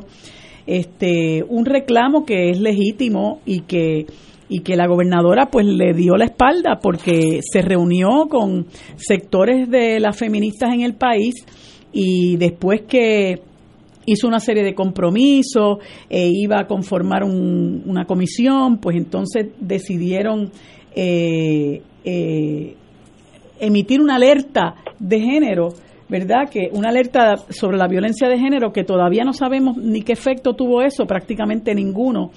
Hay una renuencia eh, que, que, yo creo que responde al compromiso de estos eh, políticos tradicionales con los sectores fundamentalistas a, a, negarse a implantar la educación con perspectiva de género que tanto, tanto bien haría en los currículos de, de nuestras escuelas. Eh, pues entonces entiendo que eh, unas personas fueron a manifestarse hoy a la oficina de la procuradora de la mujer. Que bueno que independientemente de lo que pueda estar de las quejas que pueda estar eh, eh expresando la procuradora ya hace un tiempo desde que comenzó una controversia entre ella y la gobernadora, donde la gobernadora la instó a que tenía que trabajar, etcétera, y ella comenzó a quejarse de que no tenía recursos. Independientemente de esas quejas, yo creo que muy pocas personas en este país eh, están eh, o, discrepan del hecho de que esa oficina realmente es un cero a la izquierda en este país. Eh, pues parece que, estas compañeras fueron allí a, eh, a manifestarse y lanzaron eh, una pintura roja en el, en el en uno de los espacios, un vestíbulo o algo, este, y estaba la procuradora de la mujer, pues, pues, muy muy este, alarmada porque se había ido a vandalizar. Y yo lo que digo es que es, es lamentable que aquí eh, los diversos sectores de nuestra población tengan que recurrir a este tipo de cosas para que realmente se les, se les escuche, ¿verdad? Pero por otro lado, ante esa alarma de la procuradora y esas expresiones de que no, las no la van a callar y no la van a amedrentar, bueno, no es que la quieren callar, es que la quieren escuchar, la quieren ver trabajar, eh, no es, no la, nadie la quiere callar, procuradora, la quieren ver trabajar, la quieren ver ganarse los chavos realmente, porque esa oficina este, pues, pues no está respondiendo a, a los a la, a la misión por la cual fue creada, ¿no? Y hay mucho disgusto en cuanto a eso y usted es la primera que debería estar abogando por la educación con perspectiva de género.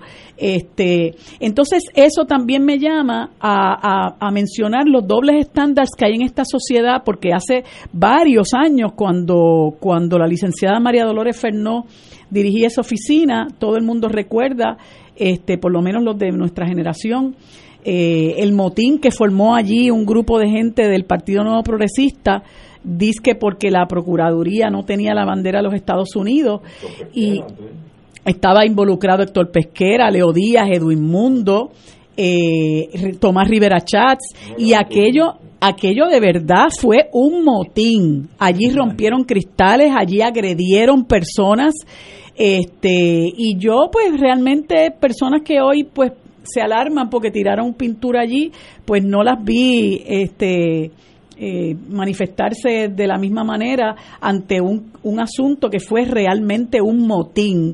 Eh, probado prácticamente con certeza matemática y de la que todos los acusados salieron envueltos, eh, perdón, absueltos.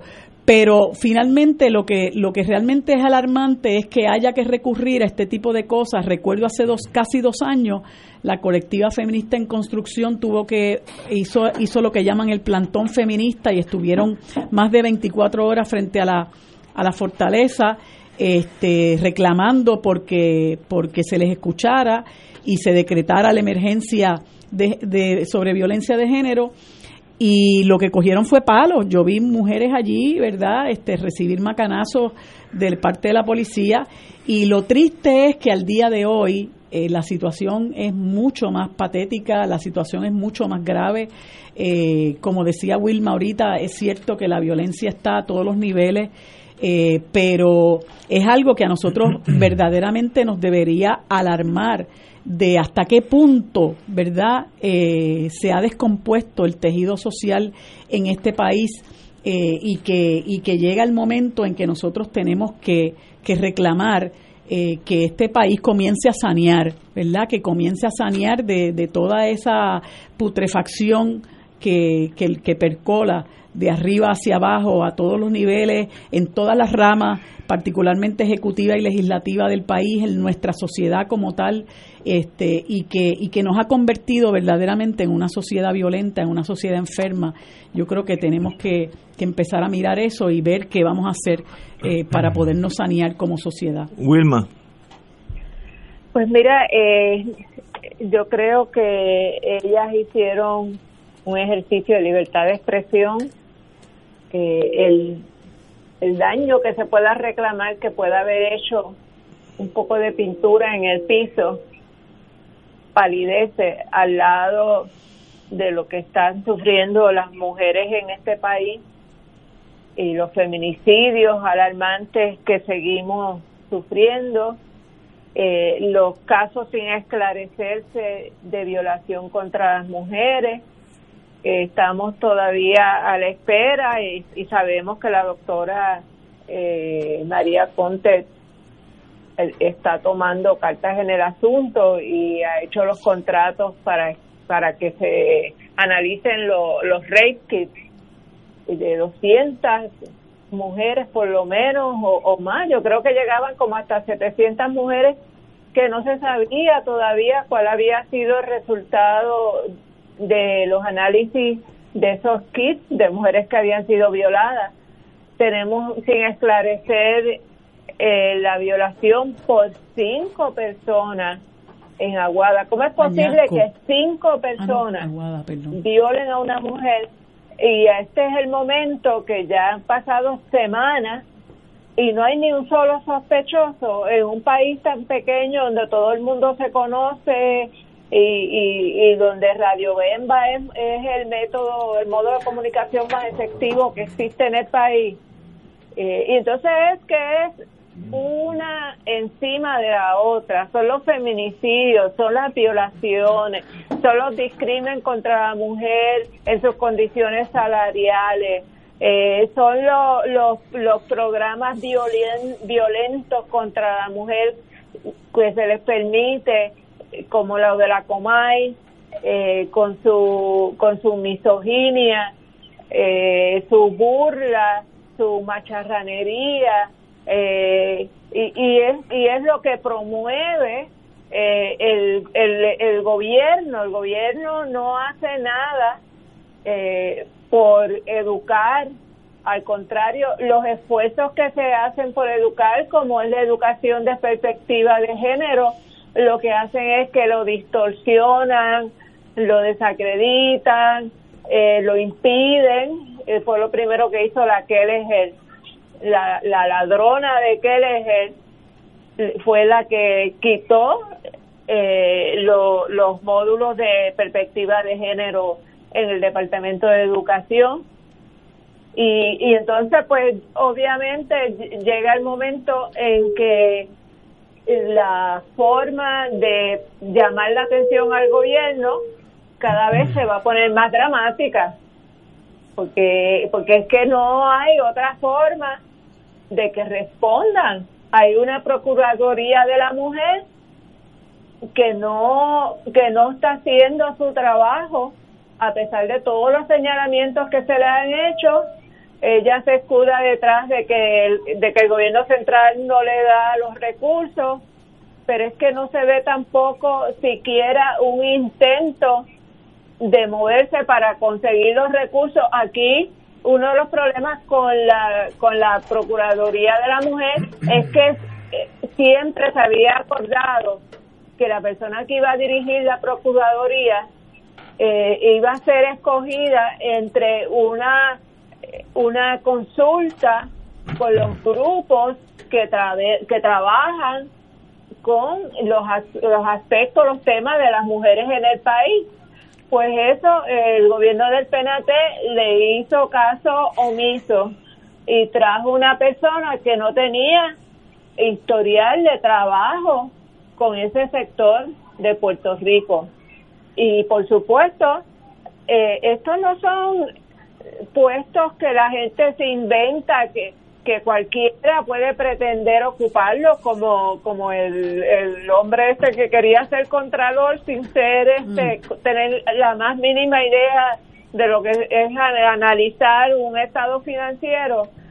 De la misma manera, tú no puedes traer una persona por el mero hecho de que es mujer a dirigir la Procuraduría que no tiene una, una cultura, un bagaje, una, un conocimiento profundo de todo lo que tiene que ver con el tema del desarrollo de la mujer, de las adversidades que enfrentan, de las necesidades que tienen, porque es que no va a funcionar y, lo hemos visto.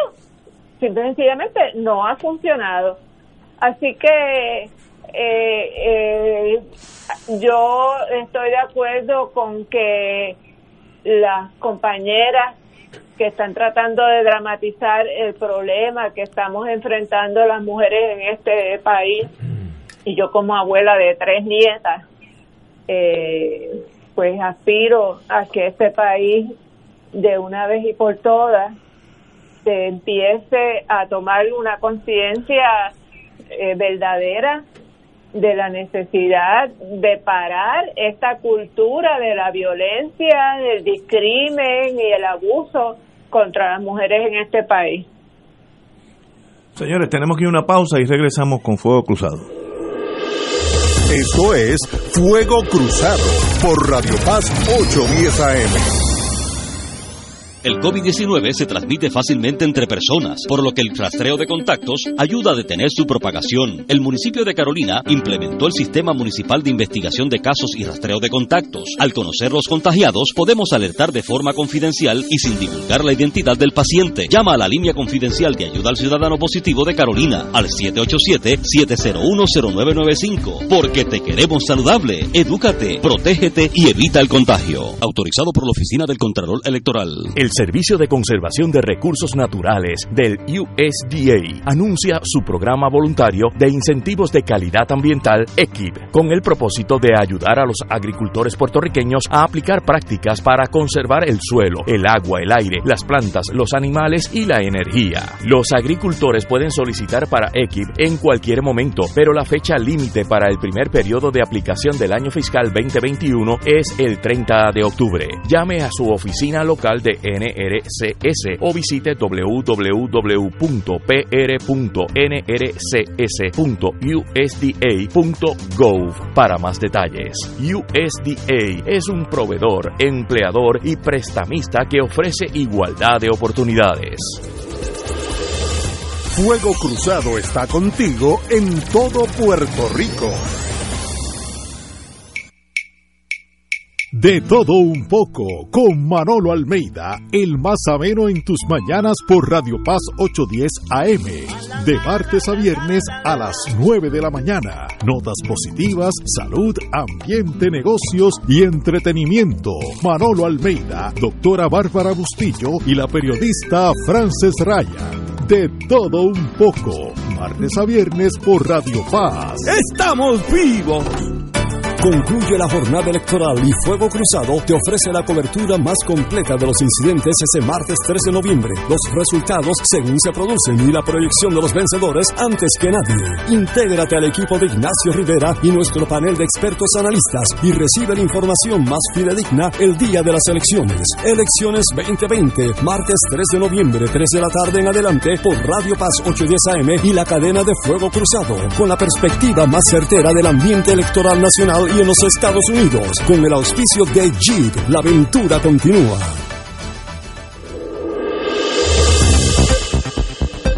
Y ahora continúa Fuego Cruzado.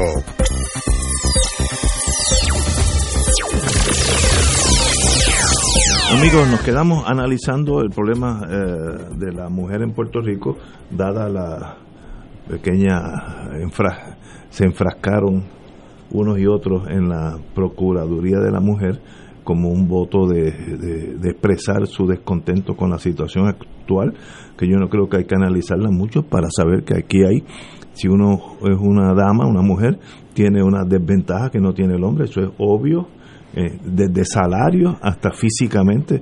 Eh, hay un asesinato cada seis semanas o cinco semanas de una mujer por, por hecho de ser mujer, así que eso es absurdo. Pero, ¿qué se hace? ¿Dónde estamos? ¿Qué quiere decir esta pequeña demostración que hubo hoy? Yo creo que es una, una buena un signo. ¿Qué remedio tenemos? Arturo. Pues mira, Ignacio, antes que nada, yo quería acotar que en el tema anterior habías planteado qué pasará, qué salidas tenemos en relación a la, a la pobreza infantil y el desarrollo económico y demás.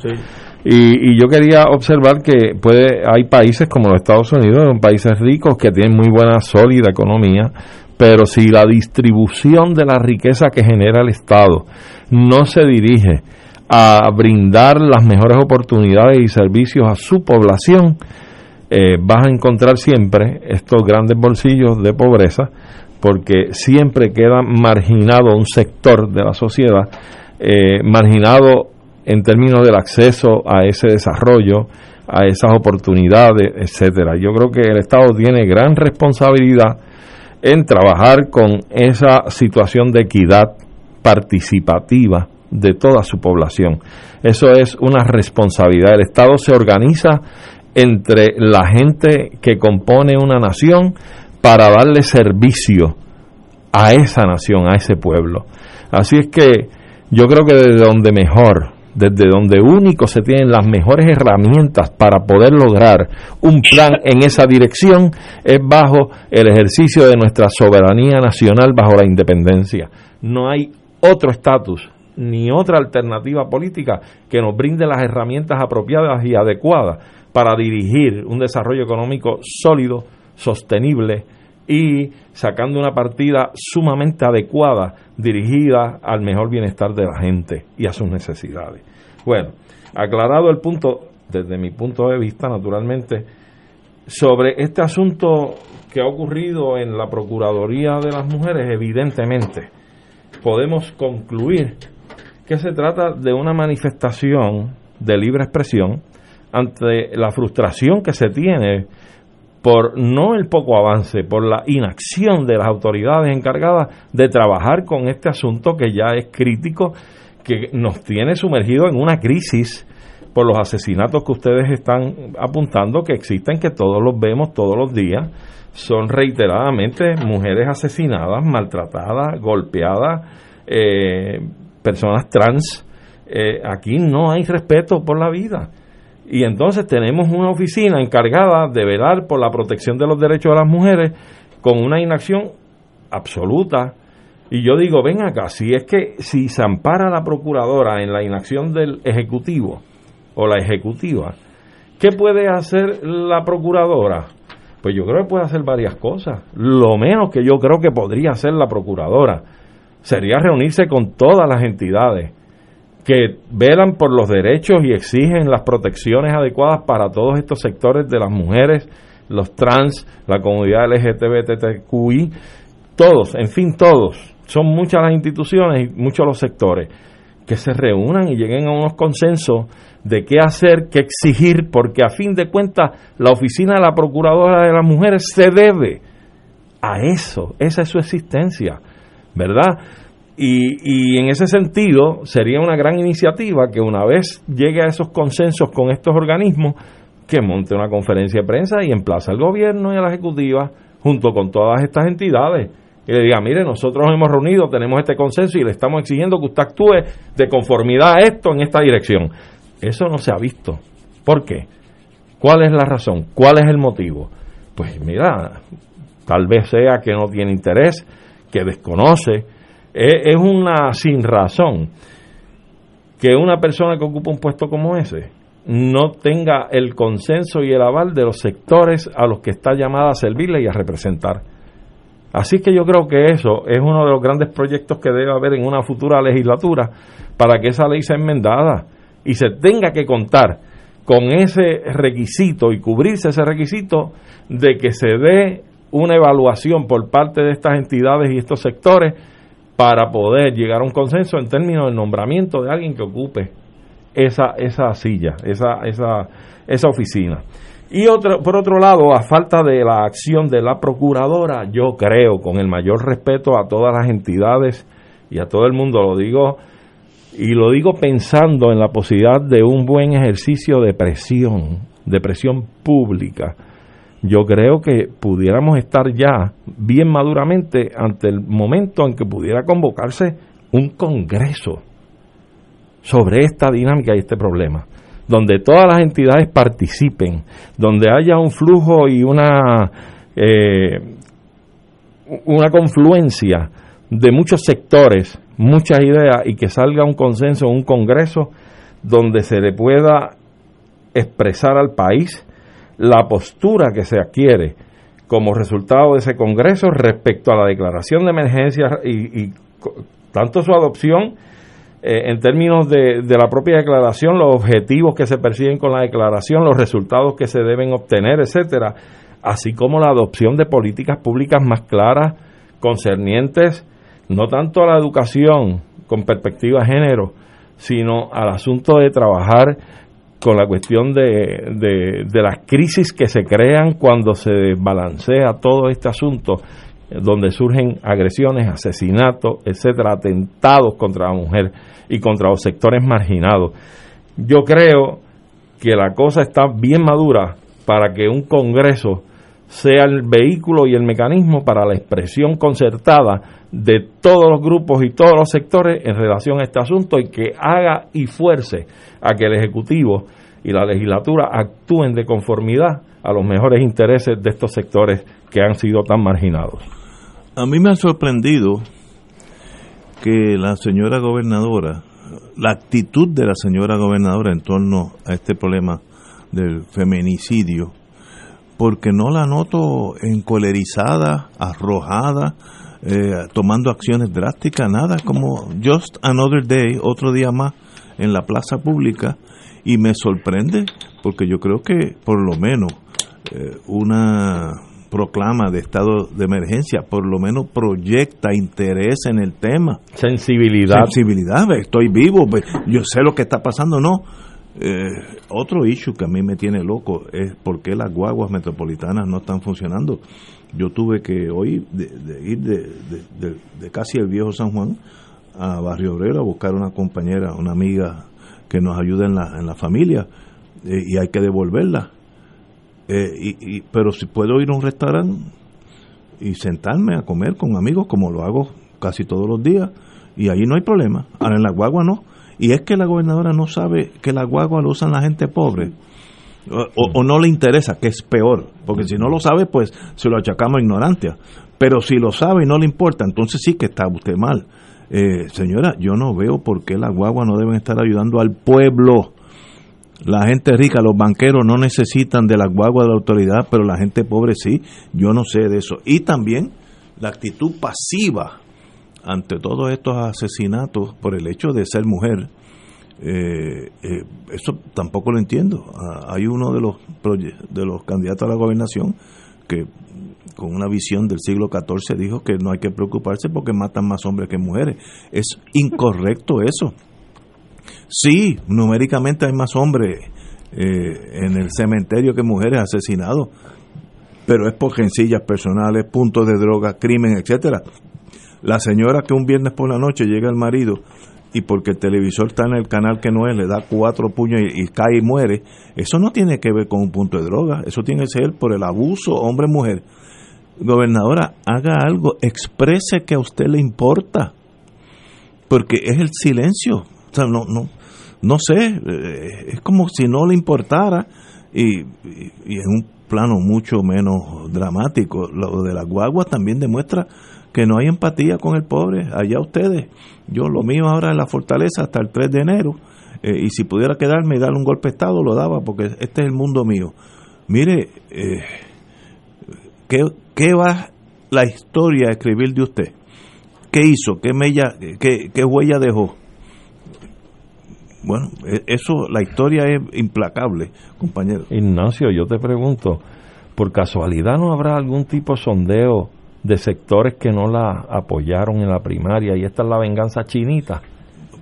Si eso es así, es peor porque entonces es una persona pequeña. Yo puedo jugar tenis y perder. Y si Marilu me gana, Marilu, felicitaciones, me ganaste bien. Y te toma el coñac igual. Seguro, el coñac va de calle, aunque gane o pierda. Pero esa es la vida, hay que tener Sí, elegancia. sí. Pero no, es algo chiquito que yo no entiendo, la señora gobernadora, en ese sentido. No le entiendo. Lo y de- sobre todo viniendo de una persona que fue, que fue procuradora de asuntos de la mujer, No que fue fiscal, que conoce de primera mano y de primera línea lo que es el tema del abuso contra la mujer y los feminicidios. Eh, es, es verdaderamente increíble eh, la insensibilidad demostrada, pero también la demostró cuando era procuradora. Ella nunca tuvo el corazón en esa procuraduría. Eh, de, verdad que no, no, no la entiendo, pero cuando uno cumple unos cuantos añitos, uno se da cuenta que hay cosas que uno sencillamente no puede entender. Y eso es bueno, porque quiere decir que por lo menos me siento agobiado por, por lo que está pasando. Eso es un buen, una buena señal. Tenemos que ir a una pausa, amigos. Vamos a una pausa y regresamos with Crossfire. Esto es Fuego Cruzado por Radio Paz 810 AM. Eje, beneficiario de Medicare. ¿Sabías que ahora con tu nueva tarjeta de Triple S Advantage Mastercard lo tienes todo en uno? Pues sí, más beneficios de salud, más acceso a tus OTCs, puedes pagar la compra y limpieza del hogar y tienes dinero para que con la misma tarjeta de Triple S, sí, la del plan, compres lo que necesites. Todo esto sin sacrificar tus beneficios de salud, tu familia y Triple S Advantage, una gran red. Triple S Advantage es una organización de cuidado coordinado y de proveedores preferidos con un contrato con Medicare. La afiliación a Triple S Advantage depende de la renovación del contrato. Fuego Cruzado está contigo en todo Puerto Rico. 2.6 millones de autos en Puerto Rico, algunos de ellos con desperfectos.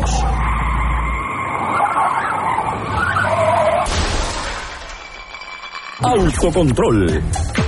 Tu carro. Tu carro. Tu mundo. Lunes a viernes a las 11 de la mañana por Radio Paz 810 AM.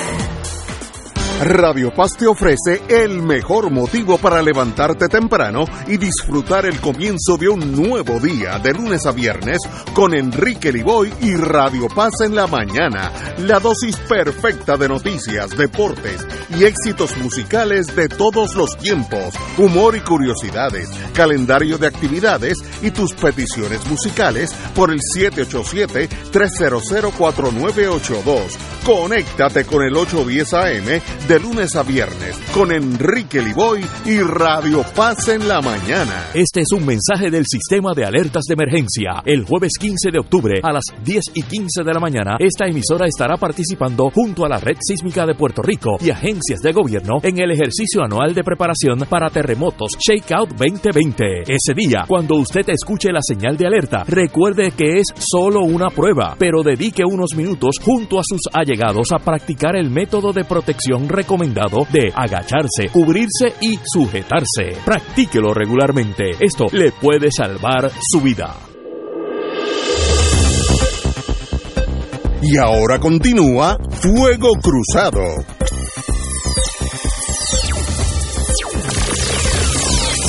Bueno, amigos y amigas, hay una buena noticia de Lubbock, Lubbock Texas. Eh, los tejanos han salido eh, en masa a votar. Allá se está votando early voting, el voto, ¿cómo se dice aquí? Este voto tem- eh, temprano, adelantado. adelantado. Adelantado. Eh, eh, en, en Texas y en y en Georgia se dice que en Georgia la gente llegó cinco horas antes de que se abrieran los polls para ir a votar, lo cual me da la impresión que eso favorece a Biden, porque ese ese ese ímpetu de ir a votar es, es para mí mientras más gente vote mejor para los demócratas. Así que en Georgia y en Texas que te parece que están ya abiertamente votando official polling station y en Texas lo ponen en los dos lenguajes, lugar de votación oficial. Eh, lo cual demuestra que los latinos estamos llegando. Estamos lleg- poco a poco, pero estamos llegando. Pero yo creo Oye, que... Ignacio, sí. ahora que tú estás hablando del voto adelantado, aquí estamos nosotros preocupados porque los que solicitamos voto adelantado no estamos recibiendo ninguna información de cuándo va a ser ni dónde va a ser. La Comisión Estatal de Elecciones no ha identificado lo, cuáles van a ser los que lo vamos a hacer presencialmente, cuál va a ser el, el, el precinto, la escuela donde se Me- va a hacer. yo me imagino- Eso es una. Y, y por otro lado, hay una cosa curiosa de código electoral que yo no, no me había percatado ni como que nadie había hablado de esto, pero en Puerto Rico históricamente las el día de las elecciones es feriado para todos los efectos, ¿verdad? En Puerto Rico sí. Pues no, el nuevo código electoral ya no es feriado y los patronos solamente le tienen que dar dos horas con paga a los empleados para que vayan a votar. O sea que si se tardan más de dos horas, le pueden descontar de su salario. No sabía eso. Sí, eso está en el, en el código electoral de Tomás Rivera Chat. O sea que eh, la, la gente tiene que estar consciente de eso, que cuando vayan, eh, que si trabajan el martes, si se, y si hay caos en las escuelas, como pasó aquí para las primarias, y se tardan más de dos horas para poder ejercer su derecho al voto, esas dos horas van a ser pagas, pero el resto va a ser contra, descontado de su salario. Eso es un ejercicio totalmente antidemocrático. Wow. El código del Führer. Sí, no, este, el, el, en Estados Unidos eso es así. Yo me acuerdo que en Estados Unidos el, el día de la votación uno va al trabajo, habla con su supervisor, él dice, no, ve- ve- vete tú ahora, vete después Marilu, después que venga Ignacio, y uno lo hace encadenada, pero es un día normal de trabajo, no, no, no sin, sin la pasión nuestra, sí, es, es casi aburrido, vamos a ponerlo así, porque no, no, no hay emoción en nada. Yo No creo que un tanto eso es lo que ha pretendido este, este nuevo código electoral, un poco asimilar la cosa a cómo es que se da eh, eh, Ajá. en Estados En Unidos. Estados Unidos. America the Beauty. Sí, Claro, sí, no, es- es ese frenesí. ¿no? Ese frenesí, esa locura. Este, bueno. Pero ciertamente yo creo que hay eh, esa, ese panorama que tú pintas en Estados Unidos es interesante. De hecho, yo no sé si ha habido alguna manifestación o alguna declaración de parte de, por ejemplo, el ex presidente George Bush hijo, que ellos son oriundos de ahí, de Texas. Eh, con respecto a eh, la candidatura de, de, de la reelección de, de Trump, ¿verdad? Porque sí hemos sabido que hay parte de, de un liderato y, y de unas figuras claves en ese partido eh, republicano que, que abiertamente han dicho que van a respaldar al candidato demócrata. Pero es interesante porque yo creo que sí, la tendencia debe ser o debe marcar que mientras más gente salga a votar, debe interpretarse como un voto en contra del que está, ¿ves? Porque la- el interés es cambiarlo, ¿no? Así que vamos a ver qué ocurre. Yo no sé si va a haber encuestas a, a boca de urna para ver qué tendencia es la que está pintando ese tipo de elección adelantada. Así que hay que ver los noticiarios de allá afuera, a ver qué dicen, si algo. Yo de verdad que no, no, no sé. Tengo la impresión, la intuición de que mientras más vote, más clara la victoria de Biden. Mientras más gente vote. La última elección fue un voto raquítico. Eh, pr- primero que nadie quería votar, por- nadie pensábamos que nadie iba a votar por Trump porque estaba medio tostado. Resultó que estaba más, mucho más tostado de lo que eh, demostró. Y que mucha más gente de la Y que, que pensaba mucha- votó por él. Mucha Y- más gente votó Eh, pero, pero también la candidata Hillary Clinton tambo- tampoco jalaba las pasiones que debe jalar un demócrata. Y esa, esa combinación de pensar que el enemigo es débil es un error siempre. Bueno, pero Biden no da muchas pasiones Sí, tampoco. sí. Bueno, es verdad. Lo que Es ocurre es Pero- que pero entra por, por el menos eh, eh, malo. entra por default, entra no, por no. default, porque No. ante la catástrofe que es Trump, este que es malo también, Sí, pues sí, bueno, sí. tal vez se- sea menos malo. Pero acuérdense que Trump votó por el voto electoral. Porque Claro. el voto Sí, sí, sí, sí. Sí, por el colegio electoral. El popular, el voto del pueblo, Sí. fue mayoritariamente a favor de sí, Hillary sí. Clinton. Ah, Yo creo que ahora va a ese ser. sistema del colegio electoral Sí. es, es, es una es, es una tramposería, yo no lo puedo describir de otra manera. Y, y claro, y fue hecho con toda eh, la intención de defenderse de la tiranía de las mayorías eh, que identificaban los famosos padres fundadores de la nación americana. De la gran Y por democracia. eso, en última instancia, pues eh, son esos electores los que deciden quién va a ser el presidente de. Estados Unidos. Entonces, con un Supremo controlado por el Partido Republicano, pasa lo que pasó eh, con la elección de, ¿cómo es que se llamaba el otro demócrata que perdió por la decisión del Tribunal Gore, Supremo? Gore. Gore, con Al Gore, pasa lo que pasó con Al Gore, imagínense ahora que ya están dándole fast track al nombramiento de la nueva jueza para el Tribunal Supremo de Estados Unidos. Ya eh, Trump lo ha dicho, que eh, aquí No, va no. a haber litigación Sí, por sí. largos ratos. Él no va a salir de la, de la Casa Blanca hasta que la- los infanteros de Marina entren por las ventanas. Así que, pero eso es, ese, ese- una persona demente hace cosas de demencia. Así que eso yo espero que le puede pegar fuego a la Casa Blanca, ¿sabes? Eh, ahí, ahí, eh, para mí, Tú el vas problema... a como Ricky Rosselló embarrar las Pero, paredes. pero tú crees, oye Ignacio, ¿tú crees que el establishment permita que algo así ocurra? No, no. Yo creo que deben No. tener a un par de médicos ya preparados Sí, para sí. que para que lo ceden y poderlo sacar dormido de allí, tú sabes, en una butaca o algo así. Lo llevan a un sitio que Eh. usted es emperador de, de, de- de esta casa, entonces se queda los tranquilos.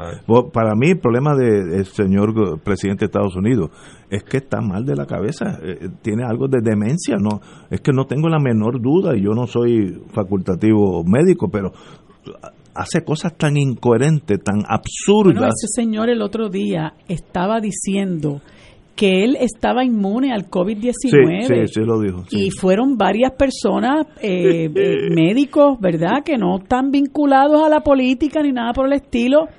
Y dijeron, dijeron, mire, este señor no puede estar inmune, eso es, eso es una locura lo que está diciendo. Y ha llegado al punto de que su campaña ha eh, hecho un anuncio donde dice, "Mm, estoy recuperado y el país también. Y ponen una, un video del doctor Fauci eh, que lo Sí. de unas expresiones que él hizo en, En- marzo en otra- y las traen a, a ese anuncio para encajarlas como para que la gente se se lleve la impresión de que Fauci está avalando lo que dice Trump, una cosa espantosa. Un montaje. Este, un montaje completo, completamente y lo que hace es tomándole el pelo a la gente todo el tiempo. Entonces lo triste es que tú ves esa gente como lo aplauden como focas, no, que la gente no, no, sí, no, no. se da cuenta de que él tiene detrás de sí un montón de zombies, gente que lo sigue ciegamente. Oye, Y- Marilu, y ahora más cuando ha logrado un meme